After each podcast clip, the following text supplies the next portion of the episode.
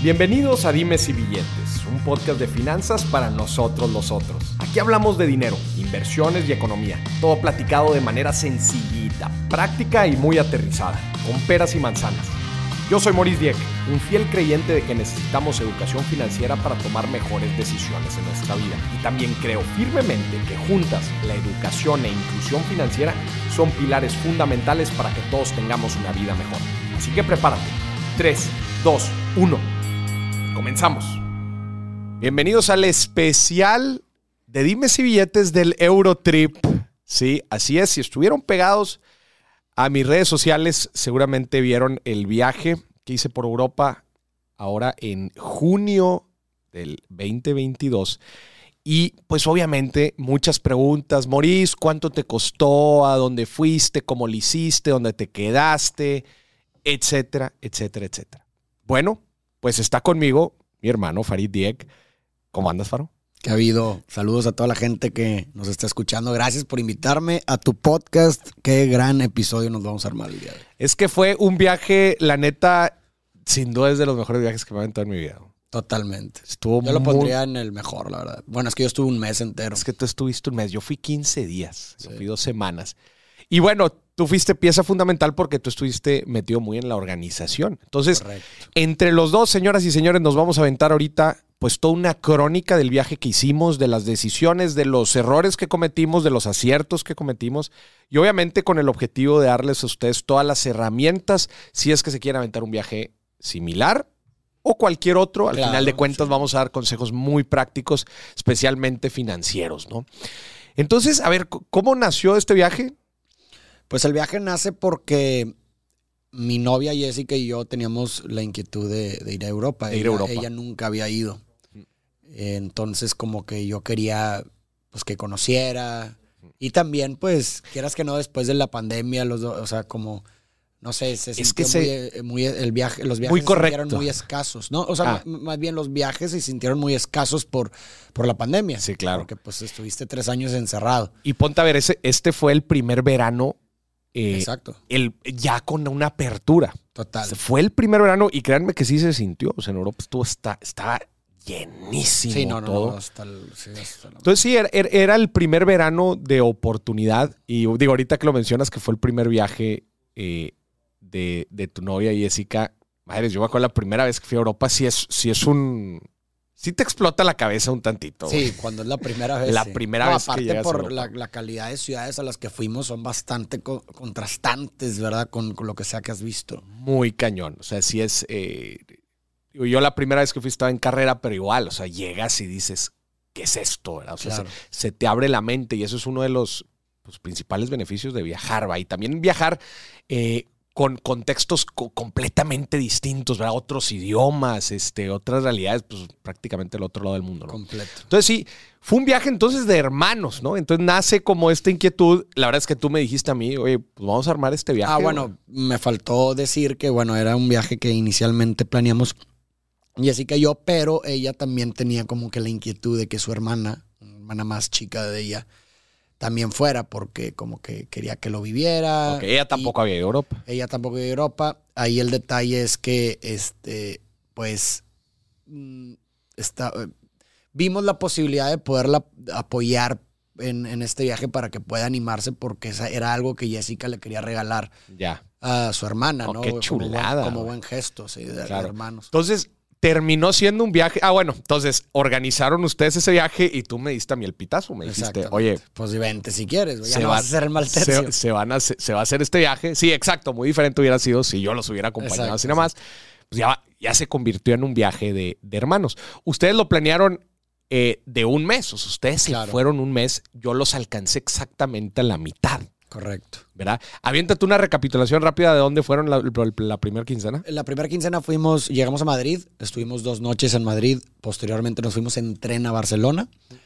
Después de, en Barcelona estuvimos tres noches, después de Barcelona nos fuimos a París, en París estuvimos cuatro noches, de París nos fuimos a Bélgica, lo que es Bruselas, Gante y Brujas, que realmente eh, lo que es Gante y Brujas en un día te lo puedes acabar, o sea, Gante está una hora de Bruselas y Brujas a una hora de, eh, media hora de, Gante. Entonces, en un mismo trip, en un día te acabas los dos y no hay mucho que hacer. Si acaso quieres romantic- romantiquearte, puedes quedar una noche tal vez en Brujas, muy bonito, es, es increíble, ¿no?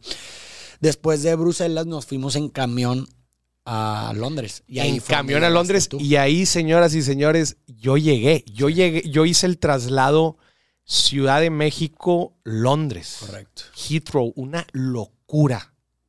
Quiero que se planteen esto. 10 horas de vuelo y llegas a 3 horas de migración. Escuchó Bombo, bien. Bombo. Tre- o sea, imagínate bajarte de un transatlántico. Yo no soy bueno en- para dormirme en los vuelos. O sea, me dormí unas tres horas a lo mucho.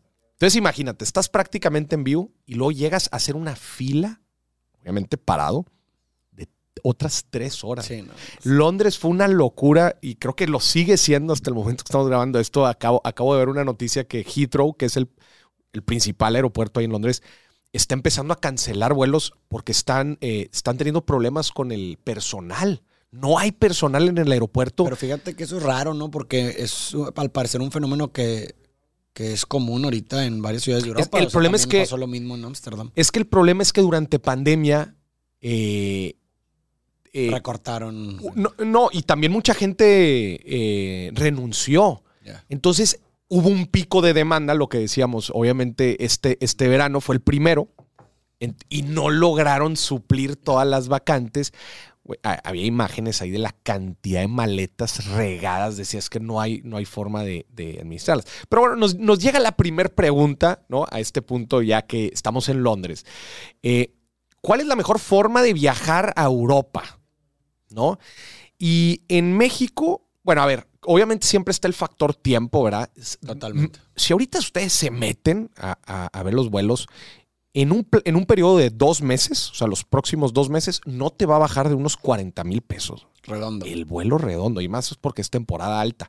Ya cuando es un poco más de dos meses, o sea, el, el plazo ya empieza a bajar y creo que el, el- el- el promedio está por ahí entre 20 y 30. 20 mil, Sí, 30 digo, mil pesos. Hasta a veces te puedes encontrar joyitas. De, de repente te puedes encontrar joyitas de qui- eh, 15, entre 15 y 20, y obviamente en momentos muy particulares abajo de 15, ¿no?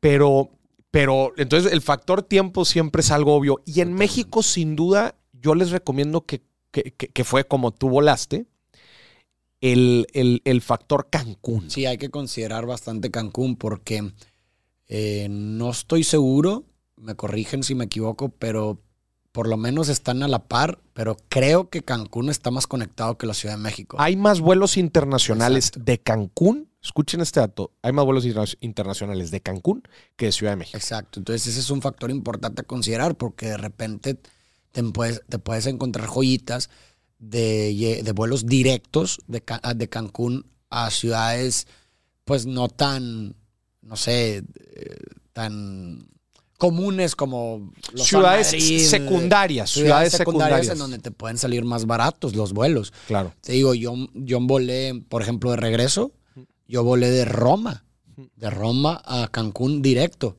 Bueno, con, ah, no, no, Con una escala en La Habana. En, La Habana, Cuba.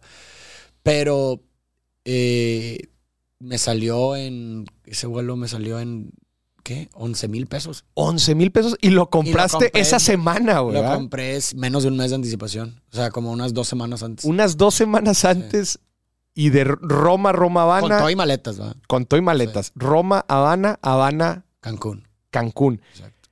11 mil, güey. Exacto. Sencillo, No. sencillo. Sí, sí, sí. que sí. digamos que, digo, cuando, ven, cuando pensamos en los vuelos sencillos, normalmente la intuición te diría, ah, pues redondo sería por dos, Sí, pero no es así. no es así, es O sea, ponle correcto. tú que redondo que, que hubiera salido unos 15. Quizás unos güey. 15. No mames. Sí. está Sí, está sí, sí, cabrón, güey. para, para fecha de julio, Y era, un, era, era una aerolínea low cost. ¿Cuál era? mm, pues, o sea, estaba mucho mejor que el que me fui de ida y el de ida me salió más caro, güey. Ya. En el de ida me salí, me fui creo que en Vueling, que sí, Vueling. o sea, es así a pelo, cabrón. Sí. O sea, no había, no tenías este Pantalla. No, ni, ni el colchoncito este de almohada. Este último sí, güey. Sí, lo tenía. O sea, Y eh, también se volaste- Neos. Neos Air. La verdad, para serte sincero, súper bien, güey. O La sea, de regreso. La de regreso súper bien. La de ida entonces Cómoda, volaste todo. con Vueling. con Vueling. de y Can- más caro que el de Neos. Es que Neos creo que es italiana. Entonces por eso Roma. Y, y Vueling, eh, ¿qué volaste Cancún? Madrid. Cancún, Madrid. Ya. Que es el vuelo típico, ¿sabes? Entonces, pues, pues a lo mejor es difícil. en- bueno, o sea, ahí sí para que veas en Madrid, en ese tipo de vuelos muy típicos, sí creo que el factor tiempo es aún más importante. Claro, en, en esos vuelos En esos muy vuelos tradicionales. Muy tradicionales porque, Sí. pues, pon- ponte a pensar, son los vuelos típicos que las Se personas llenan. utilizan para ir a Europa. Sí. Entonces la demanda es alta y más en ese tipo de fechas, güey, van a estar más caros. Pero ciudades más secundarias, que a lo mejor la gente no tiende, por lo menos de México, a irse directo a esas ciudades, pues va a haber menos demanda. güey. Claro. Y, y sí, en Cancún te vas a encontrar mucha oferta de estos vuelos low cost, transatlánticos. Yo también, yo en un momento eh, volé con Pullmantur Air. Eh, creo que ya no existe. Cambió a Wamos. Ah, yo volé por Guamos Tú hace volaste, unos años. volaste con Wamos. Bueno, Bien.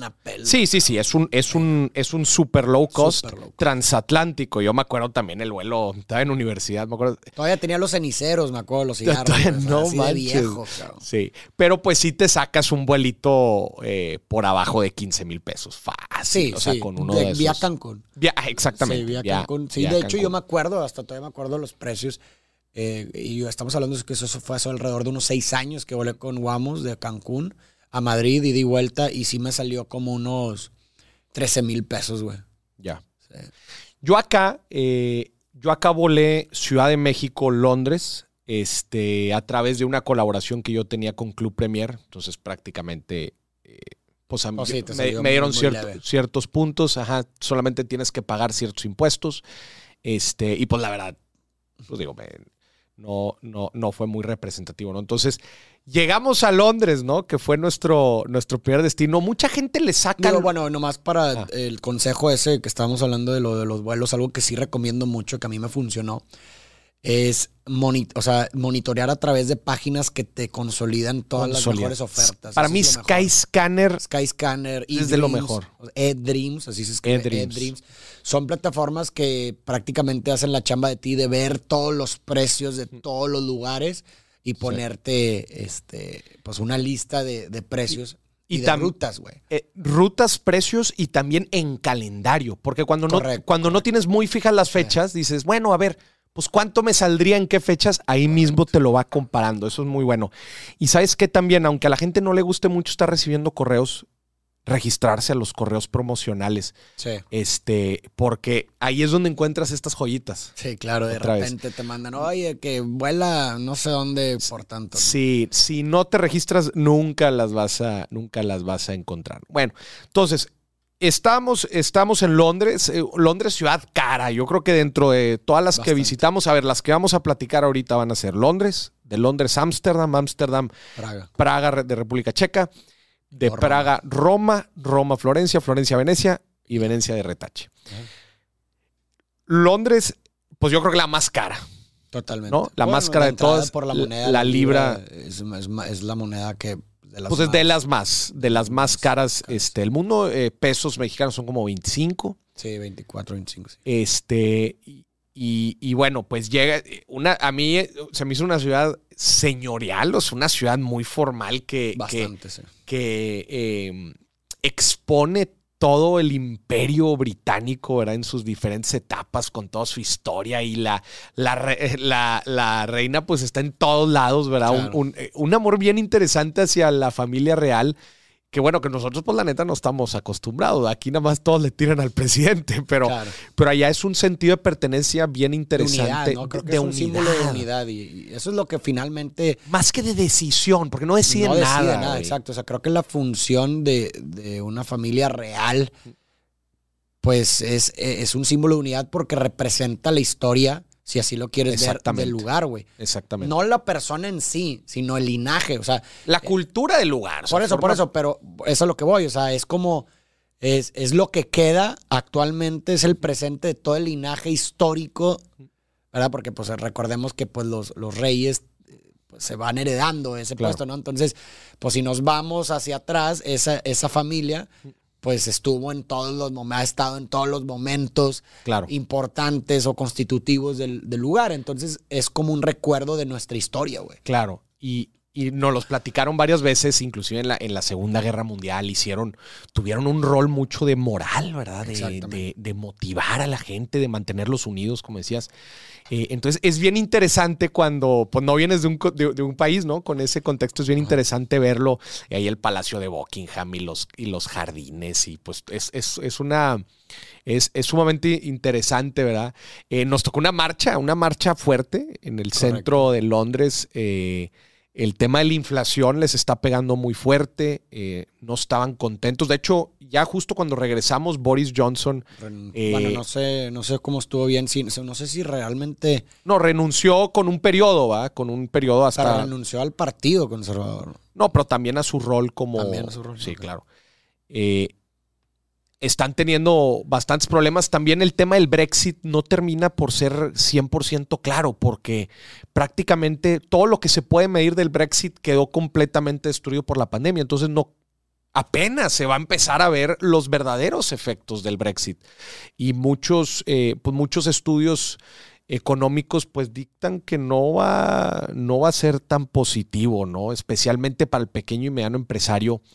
Eh, del Reino Unido. Entonces, bueno, pues eh, va a ser, a mí, se me hace que va, a haber mucho de, qué hablar en el ambiente económico ahí de la, de la ciudad.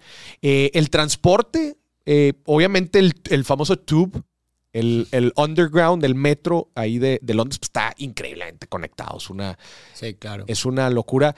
Este, pero nosotros principalmente nos movimos en Uber. Sí, y digo, es que hay que entender una cosa. cuando, o sea, creo que el número mágicos cuatro. Es correcto. es para todo, güey. Es correcto. Eso es importante para la gente que nos escucha. El número cuatro es el mágico. De personas. De personas, estoy hablando de personas. ¿Por qué? Porque cuatro son las máximas que te caben en un carro. en un Uber, es correcto. Un Uber, entonces te divides todo el dinero. Y también en un Airbnb te va a salir igual rentar un Airbnb para tres personas. Para tres personas que, para cuatro. Es correcto. Entonces, este es el número mágico porque te divide todo, güey. Te divide todo por el número máximo que se puede manteniendo el mismo precio. Manteniendo el mismo precio. Esa es una recomendación de oro. Señoras, señoras y señores, si quieren armar un buen viaje y ahorrarse una buena lana, viajen entre cuatro. Exacto. Cuatro personas, como lo dijo Farid. ¿Y, y, por, y por qué quiero llegar a esto? Porque, y, seguramente te recordarás cómo había muchas veces, güey, que nos salía más barato, güey, irnos en Uber y en taxi que en el metro. En las principales. Por, lo menos en Londres. Claro. En Ámsterdam y muchos lugares nos salía más barato porque, güey, pues te salía que el, el, como en 7.8 libras el boleto del día de. Digo, perdón, el boleto de One Way de, de Londres. No, el, costaba como 4 o 5 libras. 4, ajá, entonces. Para que hagan los números, más de 100 pesos, ¿eh? una sola ida en el metro de Londres. Entonces lo multiplicas por 4, güey. No, y acá el, el, el, ajá, porque ahí cada quien lo tenía que pagar, güey. Entonces, vamos a ponerlo en cuatro. Cuatro por cuatro, 16. Ya te salía 16 libras el gasto total. Y el, y el traslado de Uber nos salía entre 15 y 20. ¿Te acuerdas? Y hasta menos muchas veces. Hay veces en distancias menos. Exacto, hay veces hasta 12. Entonces hacías las mates y decías, no sale más barato. Factor tiempo, güey. Factor tiempo, y comodidad, obviamente, va. Este, entonces, eso es bien interesante, si nos salía más barato. Por ejemplo, me acuerdo de esos trenes de que llegas al aeropuerto y te tienes que comprar una. ¡Híjuela! Ahí me claro. no me acuerdo cuál era el lugar en donde salía como 30 euros. En Roma, creo que fue en, Roma. Entonces imagínate, 30 por 4 son 120 euros. El taxi está en 50, güey. Pues te lo divides entre todos y ya. Sí, exactamente. Entonces es un, número mágico. El, los Airbnbs cuatro. Los Airbnbs también. Principalmente nosotros nos quedamos en Airbnbs, pero no lo rentábamos a través de Airbnbs. Utilizábamos yo Tenía yo, yo, yo, yo fui el encargado de eso. Mi estrategia fue la siguiente. Quizás alguien tenga mejores estrategias. La verdad es que esta estrategia nos funcionó con madre. Digo, por recapitular que los Airbnbs y hoteles donde nos quedamos sí, muy buenos, al, pedo.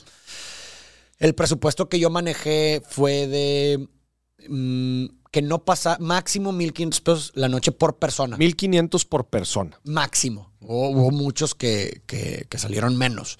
Y la neta estaban de lujo. Pero estaban con madre y era, es un buen precio, güey. Sí, la neta. Y las plataformas a través de las cuales yo reservé o busqué fueron dos. Booking.com y Airbnb. ¿Por qué una alternativa a Airbnb? Porque me, topé muchas veces con casos en las que estaban más baratos en Booking que en Airbnb. Porque de repente en Los mismos. No. eh, había más opciones y diferentes. Más opciones, Y correcto. diferentes. O sea, tienes diferentes opciones, no creas que vas a ver lo mismo. Claro. Y muchas veces las opciones que me tocó, que las opciones que yo veía en Airbnb eran mucho más caras que las que vi en Booking. Claro. Entonces siempre es bueno tener una alternativa para comparar precios, no te dejes llevar por la primera. Y eh, algo que me di cuenta mucho de, de qué es lo que me gustó una sobre otra, que obviamente sí, eh, Booking es más como de departamentos y, y hoteles. Mm. Y Airbnb, pues es más, pues tiene más variedad en el sentido de que pues son casitas, güey, a veces. En así. Airbnb. En Airbnb. El detalle, ahí te va, cuál es la clave, qué es lo que más, por qué me gustó, o sea, bueno, estoy hablando de pros y cons, pero algo que me gustó mucho de Booking, a diferencia de Airbnb, es que Airbnb de repente te pone el precio ahí en el mapita, güey, pero luego te va a subir, cuando le picas de que, ah, tú no sé, mm, mil pesos la noche, le picas y de repente... Ah, cabrón, tres mil pesos la noche. ¿Por qué? Porque más servicio, más... Comisiones, servicio de limpieza, sí, y, sí. y ahí dicen, "No, hombre, ya se me subió el presupuesto. Sí. Booking no, güey. Booking, el precio que te viene ahí es, el precio final, cabrón. No, va a no te la va a subir por nada del mundo. Sí. Es lo que dice ahí, es lo que es. Entonces, eso, la verdad, a mí me gustó mucho de Booking. Este, y muchos, creo que reservé más a través de Booking que de Airbnb, güey. En Airbnb nomás reservé como dos o tres de todos los que nos quedamos. Todos los demás fueron por Booking. Y, güey, a toda madre. El que nos quedamos en Praga, que fue el mejor, Está- estuvo muy fue a bueno. través de Booking, güey.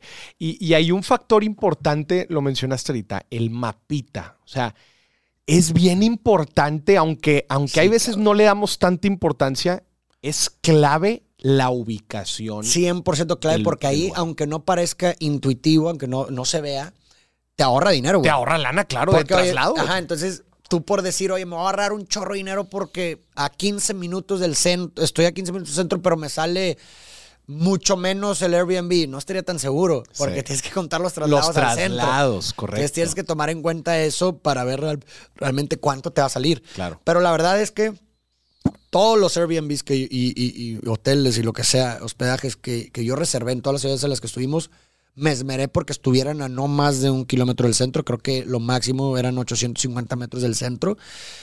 Y, o sea, que es la zona donde finalmente vas a estar.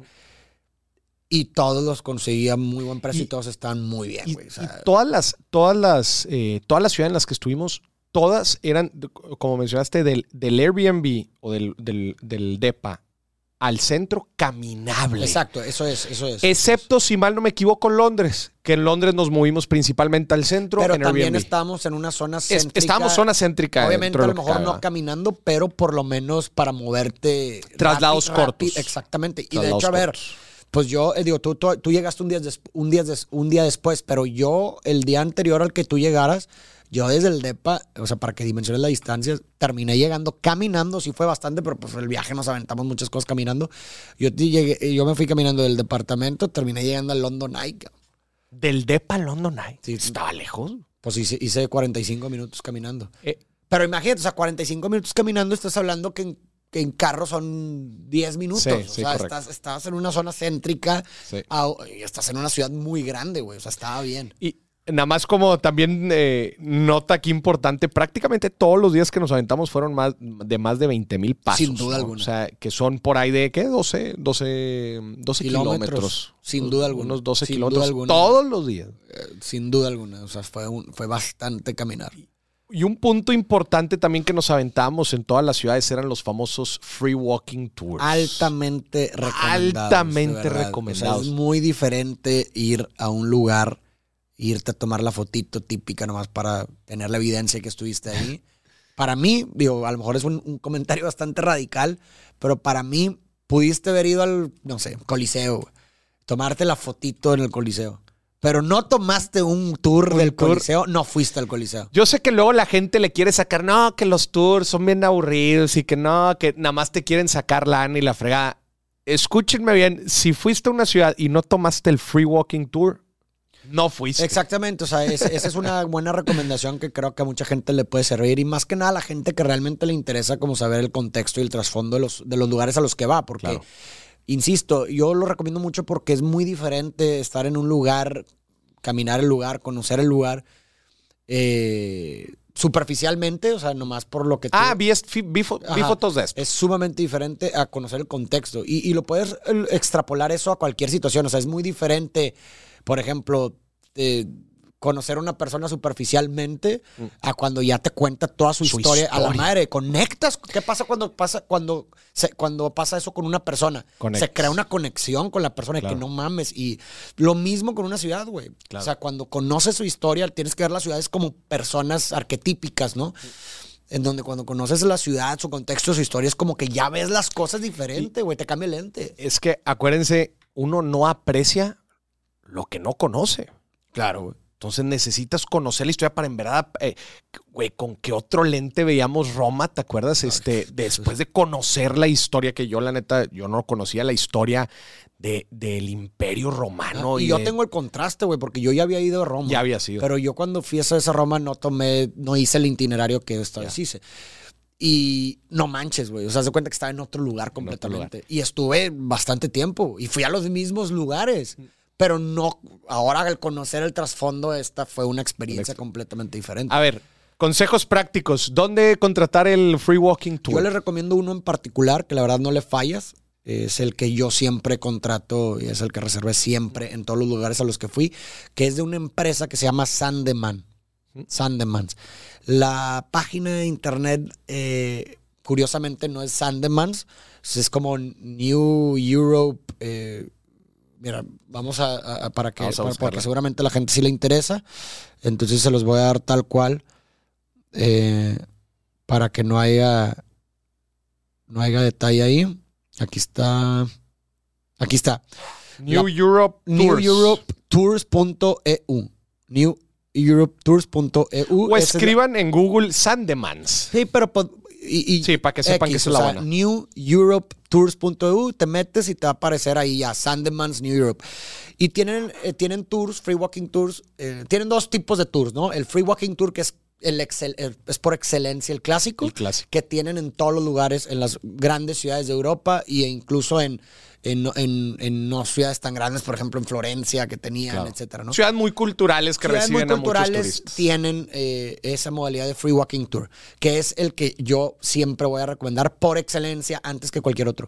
Y también tienen otras modalidades de ya tours privados, como el que tomamos, eh, el segundo que tomamos, ¿te acuerdas? Ya en donde ya hay un- En donde ya son más específicos, no son más generales, por si algo en específico te interesa en la ciudad, tú lo ves y lo, y lo pagas. La verdad, yo, nosotros nomás tomamos una vez eso, pero sí fue muy específico. Entonces, Específico. pues que si te recomiendo eso o no, pues la verdad ya depende muy de ti. Lo que sí te recomiendo definitivamente es el Free Walking Tour.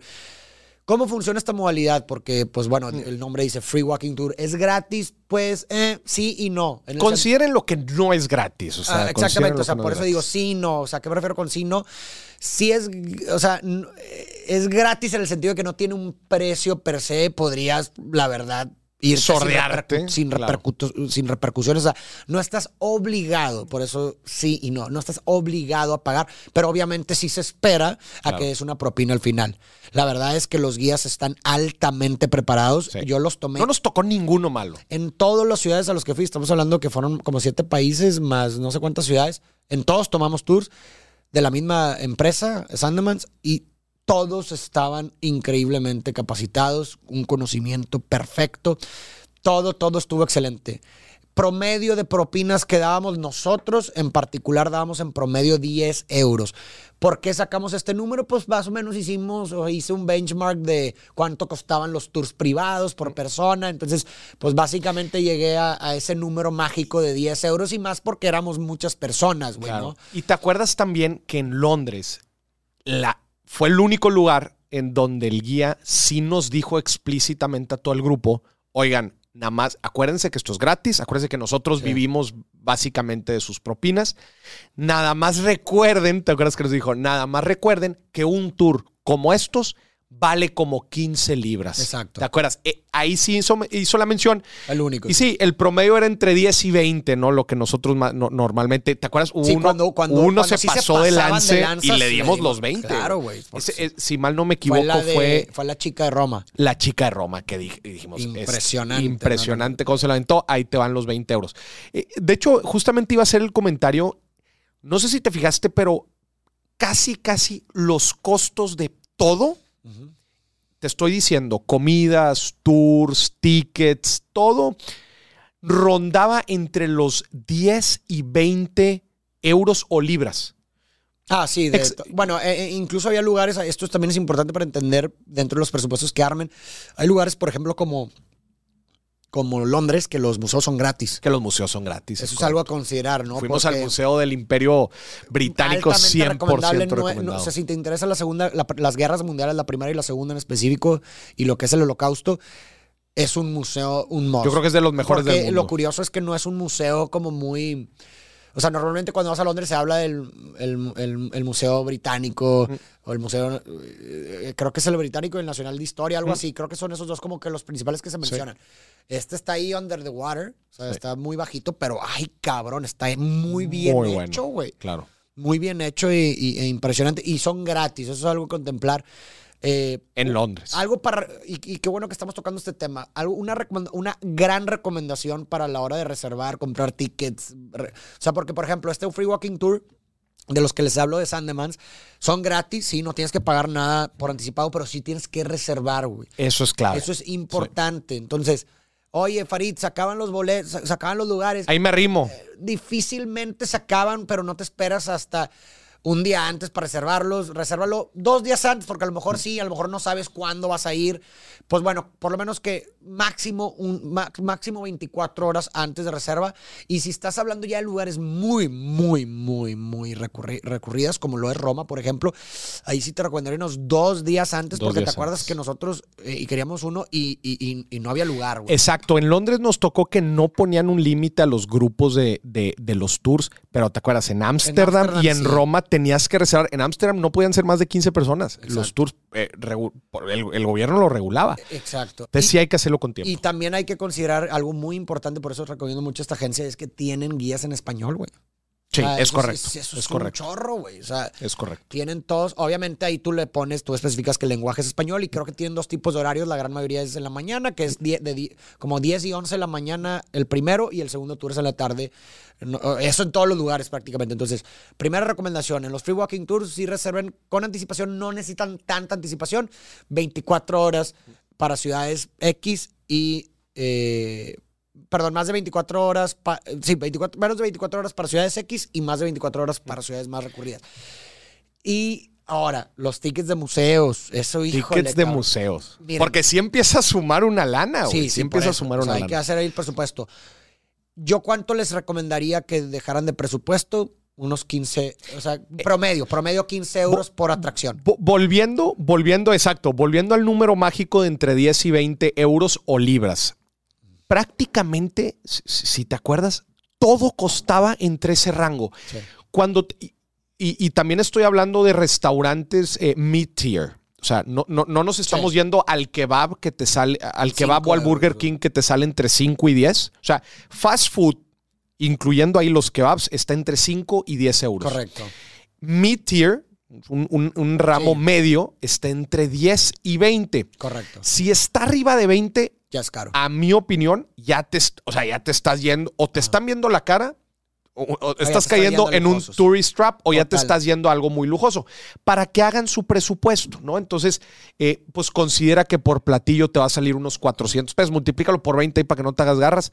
Este, te, está saliendo todo como entre, entre, entre 200 y 400 pesos cada platillo que, que, estás pidiendo. Igual las entradas a los museos, casi todo te salía entre, entre, entre 10 y 20. Otra vez eran los y una recomendación también para ahorrarse un buen dinero, a los lugares que vayan, pidan tap water. O sea, si vas a pedir agua, no pidas agua de bote, pide agua de la llave, pero, o sea, sé directo y, especifica que es de la llave, porque ahí te ahorras bastante y es, dinero. es este, potable, es potable en todos los lugares. La coca es cara. Sí, la, la Coca-Cola es cara. Sí, te salen caras, güey. Entonces el tap water es, una buena. Inclusive, eh, inclusive si pides tú el, vinito de el vinito de la casa. Te sale más barato que la coca. Te sale más barato que la coca. Entonces, eh, creo que sí es un, factor ahí a eh, considerar. ahí en la otra recomendación para los tickets de los museos, de los de, de, los museos y de los sí, atracciones, etcétera. Y cuando estás hablando de atracciones altamente concurridas, sí te recomiendo que reserves con muchísima tiempo anticipación. O sea, si vas a ir a la Capilla Sistina, ¿verdad? que ahorita hablamos de eso, pero si vas a ir a la Capilla Sistina en o vas a ir a Roma en dos meses, güey, y quieres ir a la Capilla Sistina, desde ahorita compra el ticket de dos meses. Nosotros no entramos a la casa de Ana Frank, porque decían que más o menos sí necesitabas dos semanas, de perdido dos semanas previas. Hay un hack para esto. Hay un hack, Hay un hack para esto. O sea, sí, definitivamente, Farid, oye, ya llegué, ya, estoy aquí. güey, no reservé nada, no aparté nada, no tengo boletos para la casa de Ana Frank, no tengo boletos para la Capilla Sistina y ya no hay en la página de internet. Bueno, no, te preocupes. No te preocupes, hay un hack. Vas a tener que pagar un poquito más, no tanto más. Entre 30 y 50. Pero, por ejemplo, 30 y 50 acuérdate que, por ejemplo, el Coliseo Romano, güey, ¿Te acuerdas que pues si no salió, ahí, sí, encuentras? Pero el boleto, porque te incluye, obviamente te metían más cosas para poder justificar el precio. Pero acuérdate que fue de 25 a 35, pero esos días fueron para el guía, güey.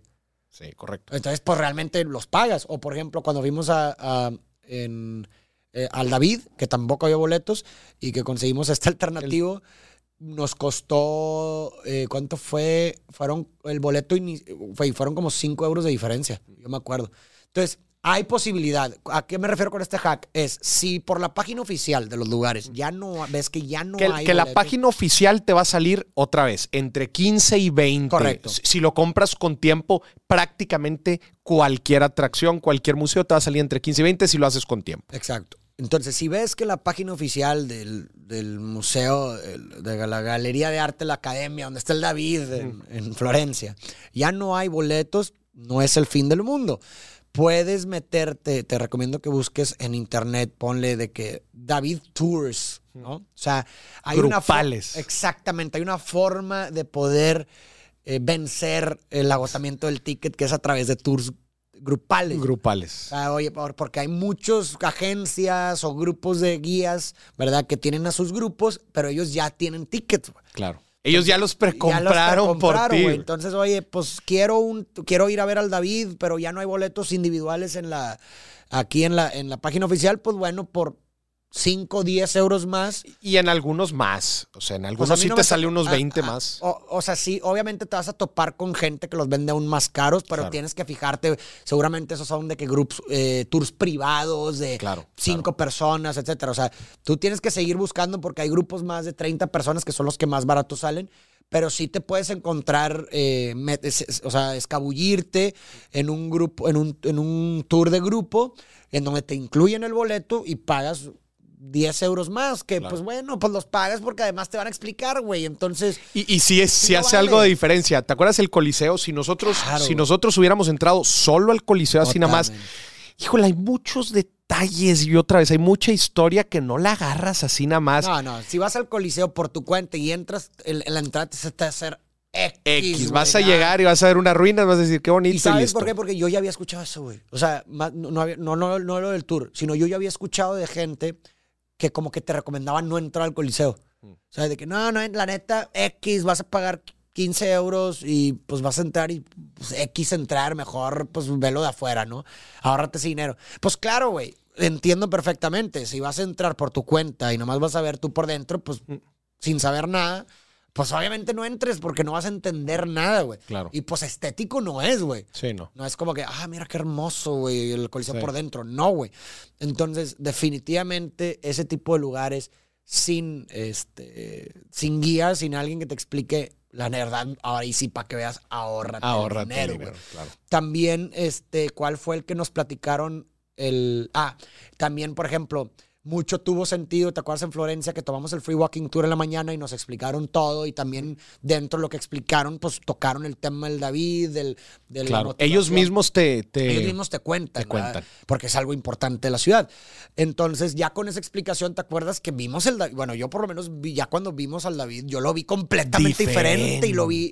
O sea, se me hizo mucho más asombroso gracias a la historia detrás, a lo que simbolizaba, la motivación y la inspiración de Miguel Ángel para que significa todo eso hizo que cuando lo viera yo estaba a la madre, ¿no? o sea, sí, sí, sí, que seguramente sin esa explicación y hubiera entrado y hubiera ah, está chido, güey. Sí, no, pues mira, es una figura muy bonita. Sí, le quedó con madre y, ya, güey, ¿no? O sea, claro. entonces sí es algo a considerar lugares con mucha carga histórica, busquen hacerlo con, con alguien que les explique. 100%. cabrón. También el de Roma, digo, el, el guía era un...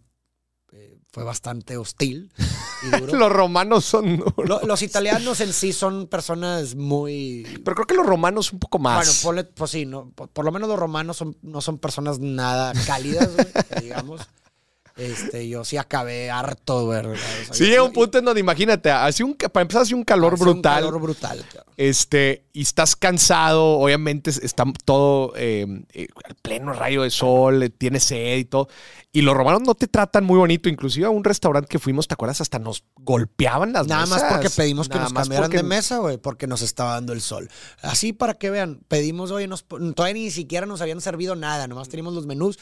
Dijimos, oye, nos podemos cambiar esta mesa porque en esta hay sol. Bueno, haz de cuenta que le dijimos, un- haz de cuenta que le dijimos que el restaurante no valía queso. Sí, hizo un pancho, Ajá. güey, movió todo, tiró X. Pero sí, sí, nos pasó, nos pasó con varios perso- Y, personas y- en y- Roma. y creo que esa es una gran diferencia es entre el mexicano o latino con, eh, con, el euro- con los europeos, que es, no se compara en lo absoluto la calidad del trato y de servicio. Sí, yo sé que, por ejemplo, en México tú tienes el incentivo quizás de la propina, pero yo no me atrevería a decir que eso es el único factor El que influye. factor. ¿Por qué? Porque el, el latino en sí es familiar, es, eh, o sea, es cálido, si me explico, con independientemente que esté recibiendo un incentivo, como en este caso la propina.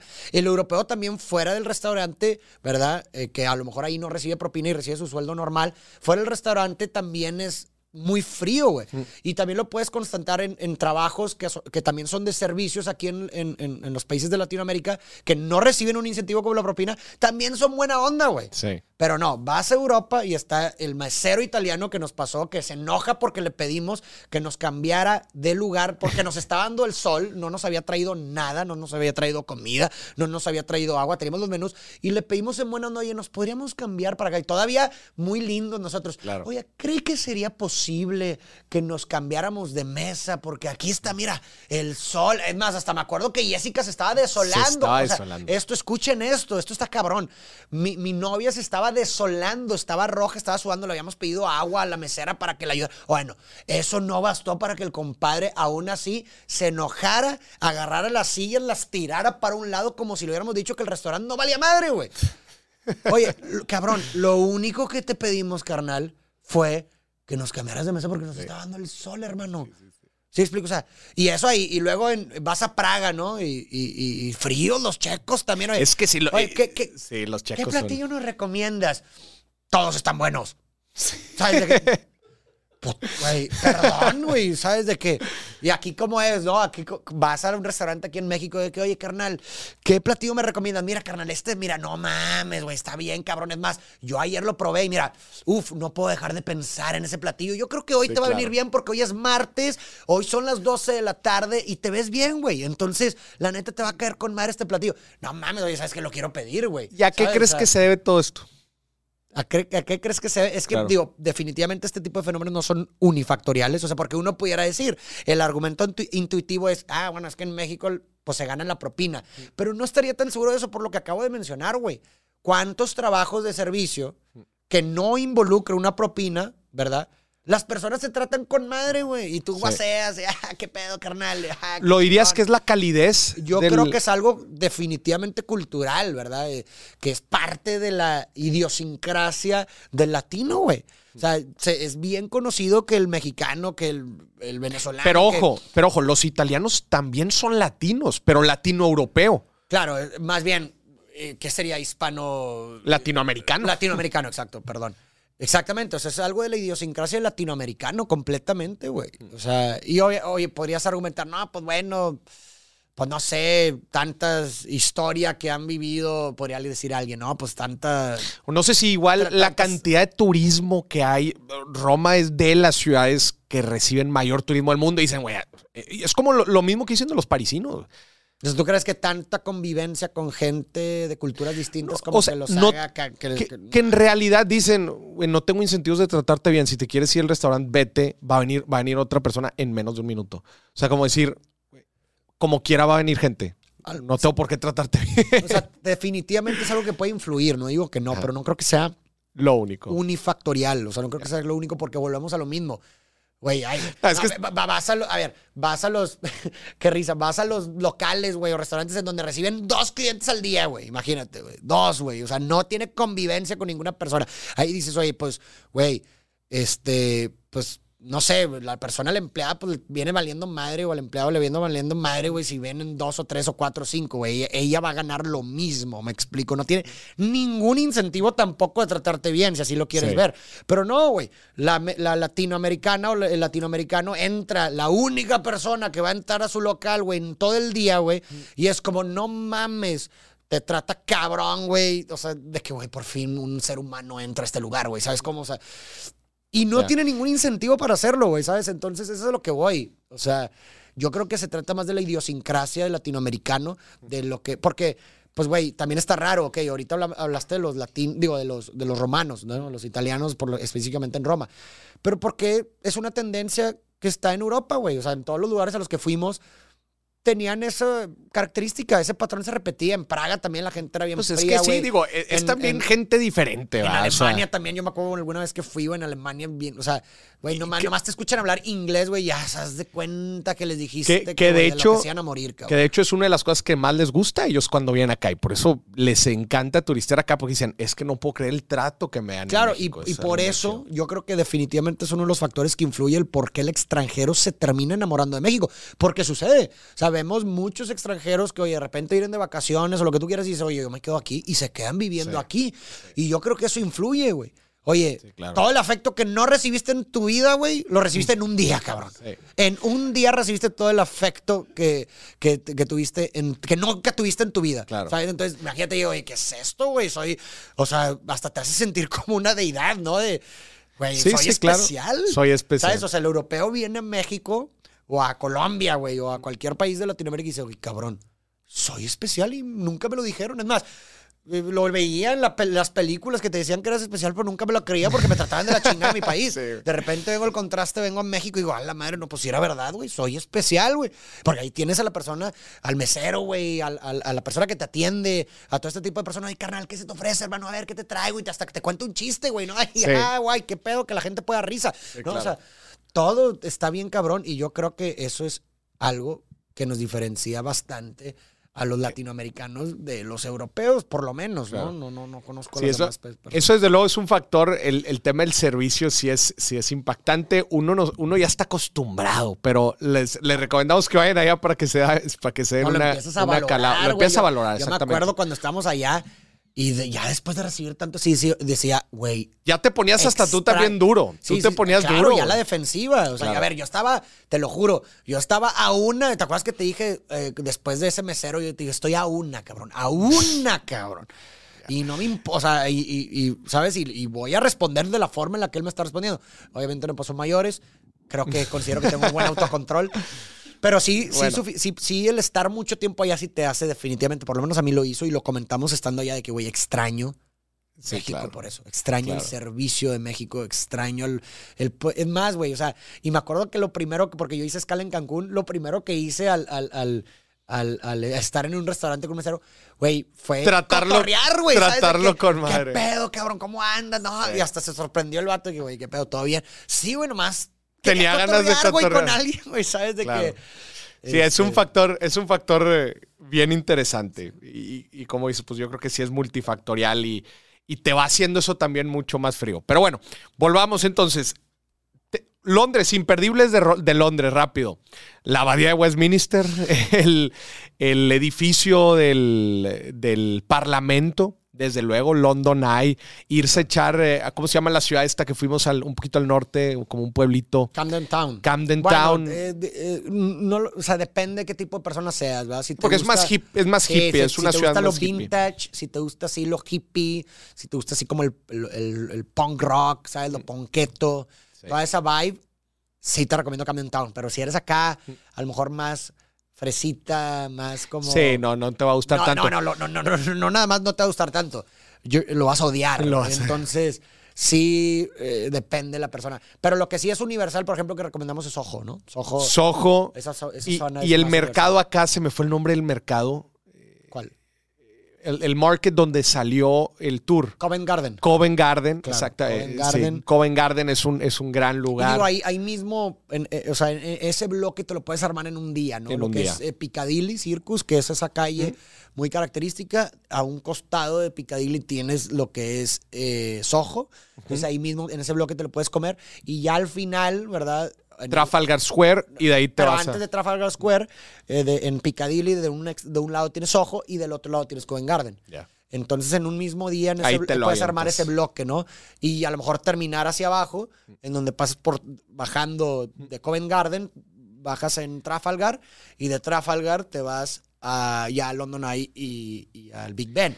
Que ese es un bloque que te puedes echar en todo un día. Que creo que hasta me acuerdo las rutas y todo. eso.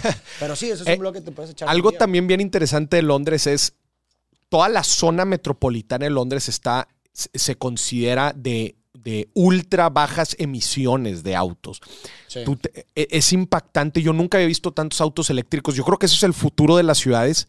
Este, eh, paréntesis. Siempre es bonito hacer este tipo de viajes también para ver qué es lo que viene para muchas de las otras ciudades en el mundo. Total. Obviamente estás hablando de Londres.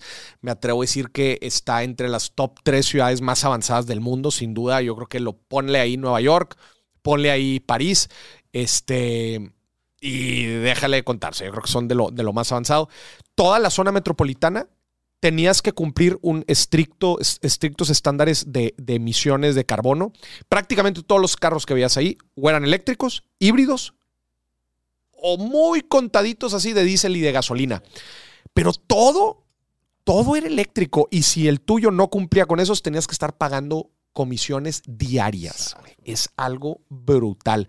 La neta, mis, mis respetos. Este. Eh, ¿Qué más? ¿Qué más nos falta de Londres? Creo que. mm, Digo, ahí ah, lo que decía ahorita los bloques, creo que también ahorita estaba pensando que, que es algo que quisiera dejarle a la gente también como el, el, el- a lo mejor es mucha organización. Bueno, yo soy una persona muy organizada para ciertas, para ciertas cosas, para otras cosas no. Pero para este tipo de cosas sí recomiendo armar eso. O sea, como que armen antes de ir como los lugares a los que quieren visitar y den y busquen en el mapa qué cosas están cerca entre sí Claro. para que armen bloques. Sí. Entonces, oye, ¿sabes qué? En, en un día hacemos todo esto que está junto. Porque luego, eso también, a ver, eso también se traduce en dinero, güey. Claro. Porque si de repente no sabes, dices, ah, el Coliseo, por ejemplo, en Roma, ¿no? Ah, pues voy a ir al Coliseo, güey, y, y, y- y el mismo día del Coliseo voy a ir a, no sé, güey, este, ¿qué te gusta? La Fontana de Trevi, por ejemplo. Pues dices, oye, ah, perdón, ok, ahí está. Por ejemplo, dices, voy a ir al Coliseo en un día y el otro día voy a ir a la Fontana de Trevi. Digo, y el mismo día voy a ir a la Fontana de Trevi. Bueno, pues nomás te digo que para llegar, no sé, y me estoy quedando en Trastevere. Trastevere. Vas a, va- son traslados grandes. Ah, entonces, oye, pues tienes que hacer un traslado para la Fontana de Trevi y otro traslado para el Coliseo Romano. Ah, Y entonces de regreso, pues o haces uno entero o te quedas en medio. Entonces ya estás hablando de uno, dos, tres traslados en total que estás pagando, ¿no? Claro. Pero si en cambio dices, oye, no, pues me estoy dando cuenta que hay un bloque aquí en la Fontana de Trevi que está la Fontana de Trevi y luego caminando está el Panteón. Y Luego el está- foro romano. y, y luego está el foro, el, el foro romano o, o- o también, por ejemplo... Unas la- fuentes las- están por ahí también. Mm. Los escalones de España, la Plaza España. Entonces, y, y, pues están las callecitas estas que ven. Entonces, ¿por qué no? ¿Por qué no? Me voy en un bloque en un día, me voy Fontana de Trevi y camino todos esos lugares que está alrededor. Y posteriormente, el siguiente día, me doy cuenta que está el Coliseo, en otro bloque, el Palatino, eh, el Coliseo Palatino y ponle tú que más está por allá, este, el... Pues sí, la- la- la- las colinas estas de, de la, de la Fundación de Roma. La ¿no? Fundación de Roma. Entonces es otro bloque. Entonces digo, ah, pues güey, en lugar de pagar, o sea, dos traslados, digo, tres traslados, que luego al día siguiente, porque no fui al panteón, voy a tener que pagar otro traslado en donde Sí, ya claro. estaba el día de ayer, güey. Claro. Que eso se traduce en dinero, güey. Sí. Un- otra recomendación muy buena. Vuélvanse amigos inseparables de Google Maps. Correcto. Bajen la aplicación y ahí les va lo que yo hacía. Yo descargaba el mapa offline de la ciudad. Haz de Sí. cuenta, dos días antes de llegar a Venecia, yo descargaba en el, en el DEPA, descargaba el mapa offline. Entonces, tengas internet o no, tú vas a poder buscar cosas, restaurar. Neta, es que Google Maps les va a hacer la vida mucho más fácil. Eh, la mejor forma para encontrar restaurantes, la neta. Totalmente. Google Maps es en Y la evitar zona tourist traps. y eh, evitar trampas de turista y llegar a un restaurante que esté demasiado caro. Porque ahí tú, dos filtros los más importantes de Google Maps cuando estés buscando restaurantes ahí por la zona. Obviamente, eh, la- los reviews, o sea, el número de Eso estrellas. para mí es lo más importante. Número de eh, calificación total y número de calificaciones, o sea, cuánta Eso gente es, lo, sí. está, lo está calculando. Y dos, ahí ya mismo te pone un, un aproximado de cuánto vas a gastar. Muy Pero, caro, Pero ahí te va el caro. truco, ahí te va el truco. Entre más calificaciones, menos probabilidad de que sea caro. ¿Por qué? Porque está, o sea, Porque es más gente que está yendo. más gente la que está Más yendo. gente la que está yendo. De hecho, si te fijas, en cualquier restaurante lujoso caro, güey, pues va a tener no tanta, o sea, no tanta no gente va. tanta gente va. Entonces, Especialmente turistas, que son los que califican. Exactamente. Entonces, eso sí es un buen filtro. O sea, fíjate en Sí. la cantidad de reviews que tiene el, el restaurante y la conversión entre cuántos, o sea, cuántos comentarios tiene, cuántos reviews y la calificación. O sea, si ves un restaurante que tiene 7000 reviews y con 7000 reviews tiene 4.6, carnal, tienes que ir a ese lugar. Claro.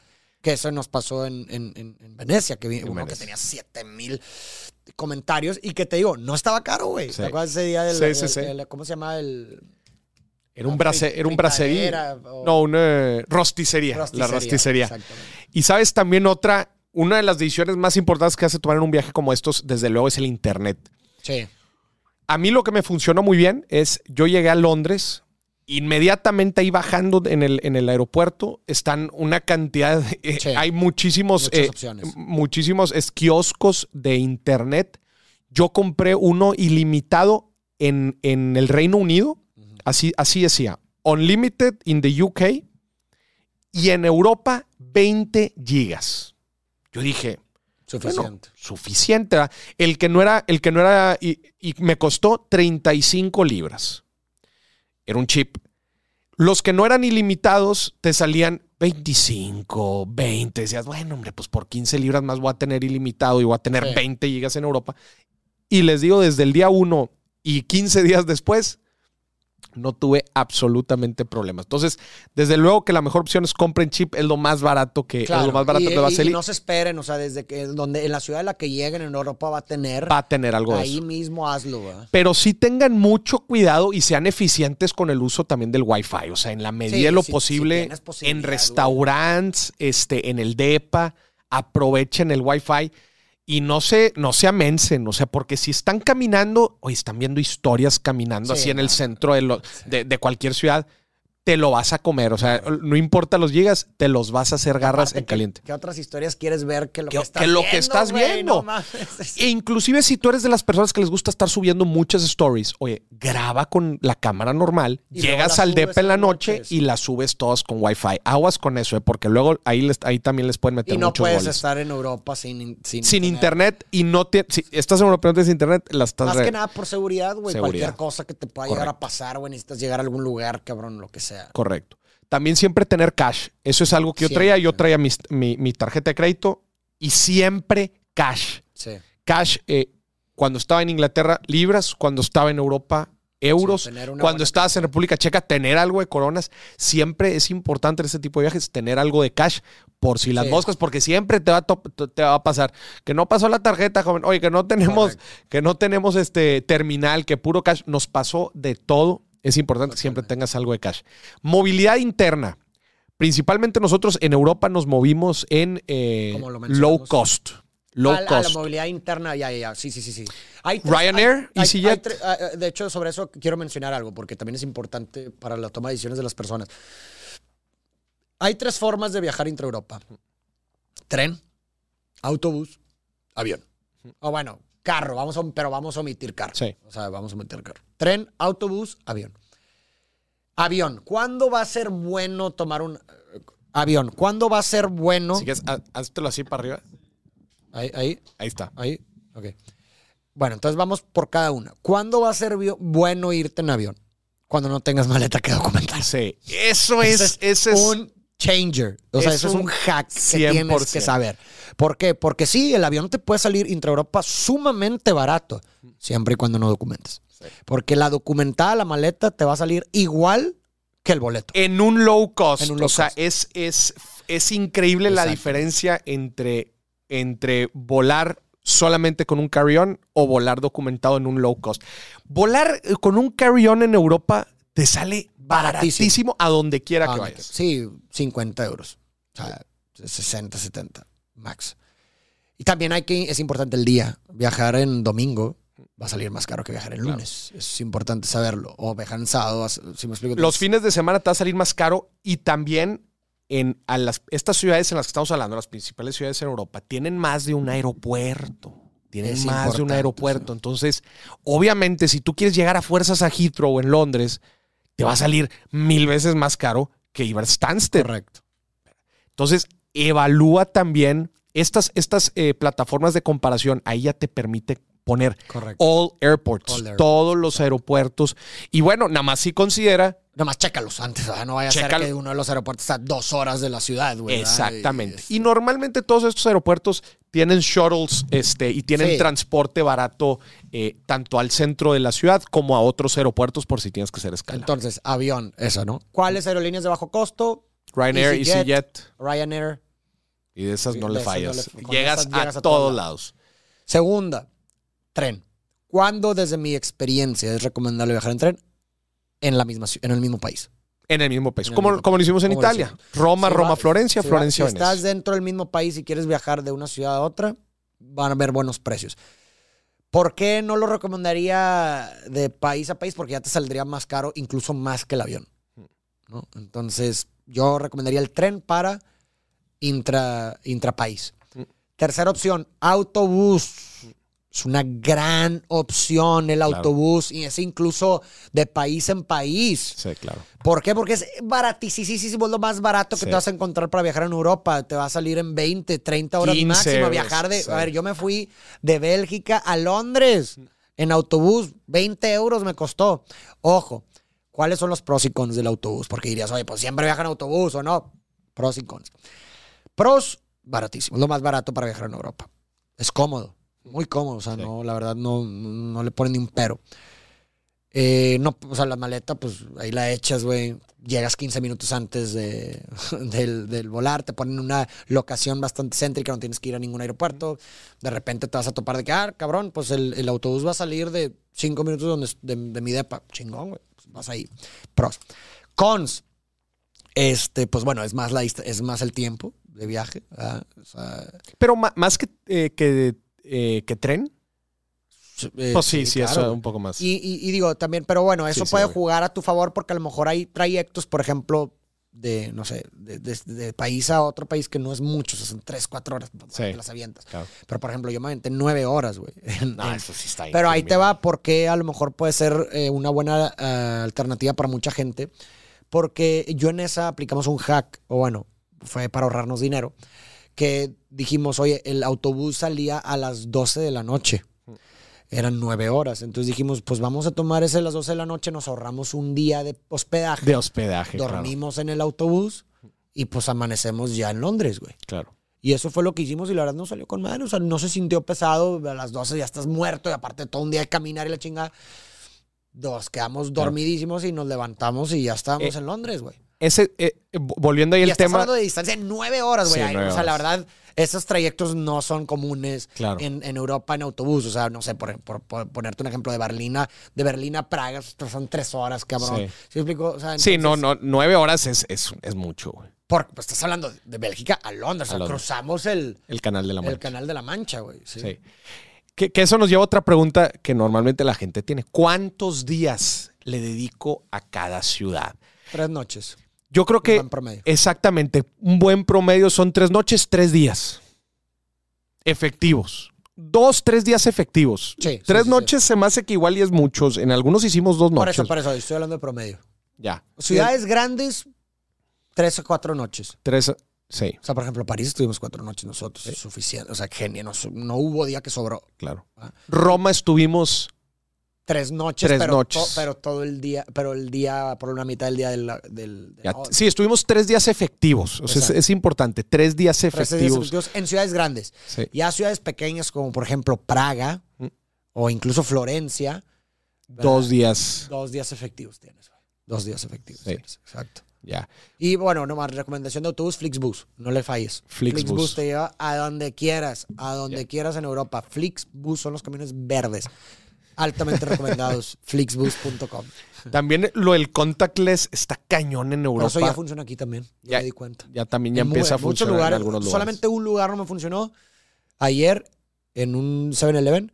Pero raro, güey, porque en el Oxxo sí me había jalado. Ya. Y también eh, falta un poco que todos los bancos tengan También. su, sí, su pero lo opción que, en de lo que tarjetas está hablando Maurice del contactless. contactless es que tú registras, por ejemplo, en el, app, en el iPhone, en el Apple Wallet, tú registras tu tarjeta y ya no, no necesitas ni siquiera tener tu tarjeta aquí contigo. Ese es el pago con el celular, pero también el contactless es con la misma tarjeta. Ah, con la misma tarjeta. Ya ni Sí. siquiera la necesitas insertar. Bueno, eso, eso no sé si funcione.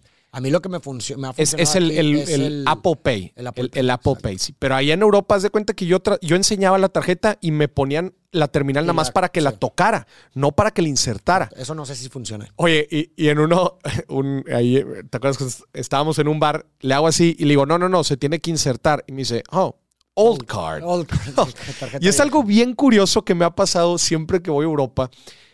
Siempre hay algo en lo que vamos unos dos, tres años atrás. La primera vez que fui me pasó que aquí en México las tarjetas todavía se firmaban. ¿Te acuerdas? sí, sí, ¿Te acuerdas? Que se imprimía el voucher y firmabas el voucher. Y haz de cuenta que los europeos cuando pagaban era el PIN nada más. Y yo decía, ay, no manches, qué práctico nada más poner el PIN. Y firmaba y me decían, Mexican, right? Y yo, y yo, sí. Esa me pasó aquella vez. Y ahora me está pasando esto, que el contactless y yo en mi banco todavía no tienen el, el- el contactless, digo, el- ni, el, ni el Apple Pay. Entonces, pues tengo que pagar así. Digo, en algunos años Claro. ya se, se va a normalizar. Pero bueno, ahora va- vayamos ciudad por ciudad rápido. Digo, ya, ya- ya platicamos de, los fundamentos de, de cómo lo vivimos. Ah, bueno, y lo, lo último, antes de pasar a las ciudades, también de tip, es lo de las dos comidas. Tratar de que sean dos Ese es comidas. excelente. Gente, los días de dos comidas, en verdad, creo que también. Y también ap- ahorras un te ahorras una buena lana y además aprovechas muy bien el día. ¿En qué consta los días de dos comidas? Básicamente te levantas por ahí de las nueve, ¿verdad? Normalmente te levantas por ahí de las nueve, o sea, ya estás efectivo por ahí de las nueve, como en, en- en cualquier lugar. Te echas igual y un cafecito, ¿verdad? Un cafecito, un pan, un pan güey, un- un- un- un- una manzana. una manzana, lo que sea. Tampoco te quieres llenar mucho porque probablemente vas a estar caminando mucho. Y luego broncheas. Ha- Echas la primer comida por ahí de las 12. 12, entre 12, 12 y 1, ¿verdad? 12. Incluso si aguantas hasta la 1, pues Sí. genial. Pero una buena comida. Buena comida entre 12 y 1. Y luego, ¿verdad? obviamente, continúas y la segunda comida te la echas por ahí de las 5 de la tarde. Si comiste a la 1, pues fácil, también O- 4 o- o o 6 siete, o o ya 6, cenas 7 a las o, ya la cena. Ya, y, y en la noche igual y te echas cualquier cosilla ahí eh, también.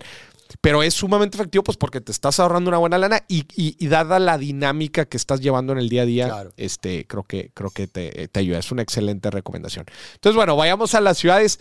Ya a Londres, llegamos a Ámsterdam. A mí, de todo el viaje, la ciudad más 100%. increíble, con la dinámica más 100%. increíble. Lo que, lo que tienen armado ahí con las, eh, con las eh, bicicletas es algo impresionante. impactante. Pero fíjate lo curioso de la historia, ¿no? Como es como un efecto mariposa de, de que sucesos particulares en cierto momento histórico eh, produjeron cambios importantísimos a largo plazo. O sea, Claro. solo- cómo ese suceso en, en una época de lo, lo- lo que pasó con los niños que ahorita cuento hizo que Ámsterdam fuera la ciudad que es aquí y no fue hace mucho tiempo. Claro. Estás hablando de A ver, 1970. platica la historia. La historia es básicamente que en 1970 Estados Unidos estaba exportando eh, su modelo de ciudades hechas para carros, automóviles. Carreteras. Sí, si has ido alguna vez a Estados Unidos, podrás constatar que pues son como son las ciudades de Estados Unidos. Una Seis ca- carriles seis por. carriles, una, una calle enorme de carretera Sí. y salidas, ¿no? Son ciudades hechas de para carros, ¿verdad? O sea, creo que sería imposible moverte Sí. en bici O prácticamente. caminando. O caminando imposible, ¿verdad? Entonces están exportando este modelo y Ámsterdam inicialmente lo iba a adoptar. Hmm. Y conforme lo, lo estaba adoptando y empezó a, a ir construyendo eh, carreteras y calles, ¿verdad? Para carros, empezó a haber una serie de accidentes en donde murieron en total alrededor de 200 niños No atropellados. manches. 200 niños atropellados. Entonces, ¿qué pasó? Que los papás y las mamás de estos niños, pues evidentemente empezaron a protestar. Imagínate en esa época de la historia en donde al ver el, automóvil no es algo eh, común todavía, no estás acostumbrado a ello y de repente conforme lo han querido adoptar, ha habido todo esto, pues ¿qué pasa en tu mente? Oye, esto es el diablo, güey. Claro. No podemos permitir que los automóviles lleguen a nuestra ciudad porque van a morir muchas personas, ¿no? Eso es, lo que pasaría dentro de tu mente. Especialmente dada la logística que ellos tenían, su estilo de vida. Exactamente. Entonces, pues, ¿qué es lo que pasa? Que se les empieza a unir mucha gente. Se les empieza a unir mucha gente y prácticamente la ciudad de Amsterdam protesta para que no entren los automóviles a su ciudad. Entonces, ¿qué pasa? Porque es súper importante este suceso. Porque ya no tienes ¿Qué es lo que está tratando de hacer muchas ciudades hoy en día. Lo que hacen las ciudades hoy en día, estás tratando de adaptar el ciclismo a una ciudad construida para automóviles. ¿Qué fue lo que pasó con Ámsterdam? No, no, no. nunca, nunca, se construyó ninguna ciudad para carros, sino que desde un inicio la ciudad se construyó para bicicletas. Claro. Entonces no necesitas adaptar nada. Entonces es, es, casi, casi imposible replicar ese modelo. Creo que nomás ciudades como Copenhague ya en el mundo tienen ese, ese, ese modelo. Y, qué pasa? Que, que, es imposible replicarlo porque, porque necesitarías tumbar toda una ciudad. y volverla por completo una ciudad claro. y volverla a construir hecha para bicicletas. Y es impresionante porque efectivamente te das cuenta cuando andas por ahí y dices, claro que esta ciudad está, se siente que está hecha. No hay ni dónde meter los carros. Es más, lo que nos decía nuestro buen amigo, le mandamos saludos a Jason Silva. En Ámsterdam los carros son extraños, güey. Son, son, son, los invitados. Son los invitados a las ciudades. Así como cuando, por ejemplo, aquí en Monterrey, tú andas en carro y ves a una persona en bici, tú dices, Ay, lo sientes no como vas un alien. A, no vas a... No vas, lo sientes como un alien, malamente, porque no debería de ser así. Lo sientes como un alien. Bueno, en Ámsterdam, los automóviles son los aliens, son los extraños.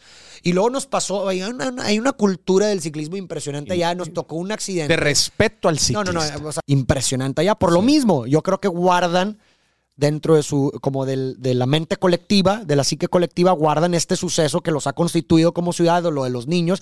Y siento que cualquier accidente o cualquier cosa que suceda, siempre se defiende al ciclista. Ya te va lo que nos pasó para, pues tú estuviste ahí, pero se lo contamos a la gente para que dimensione esto.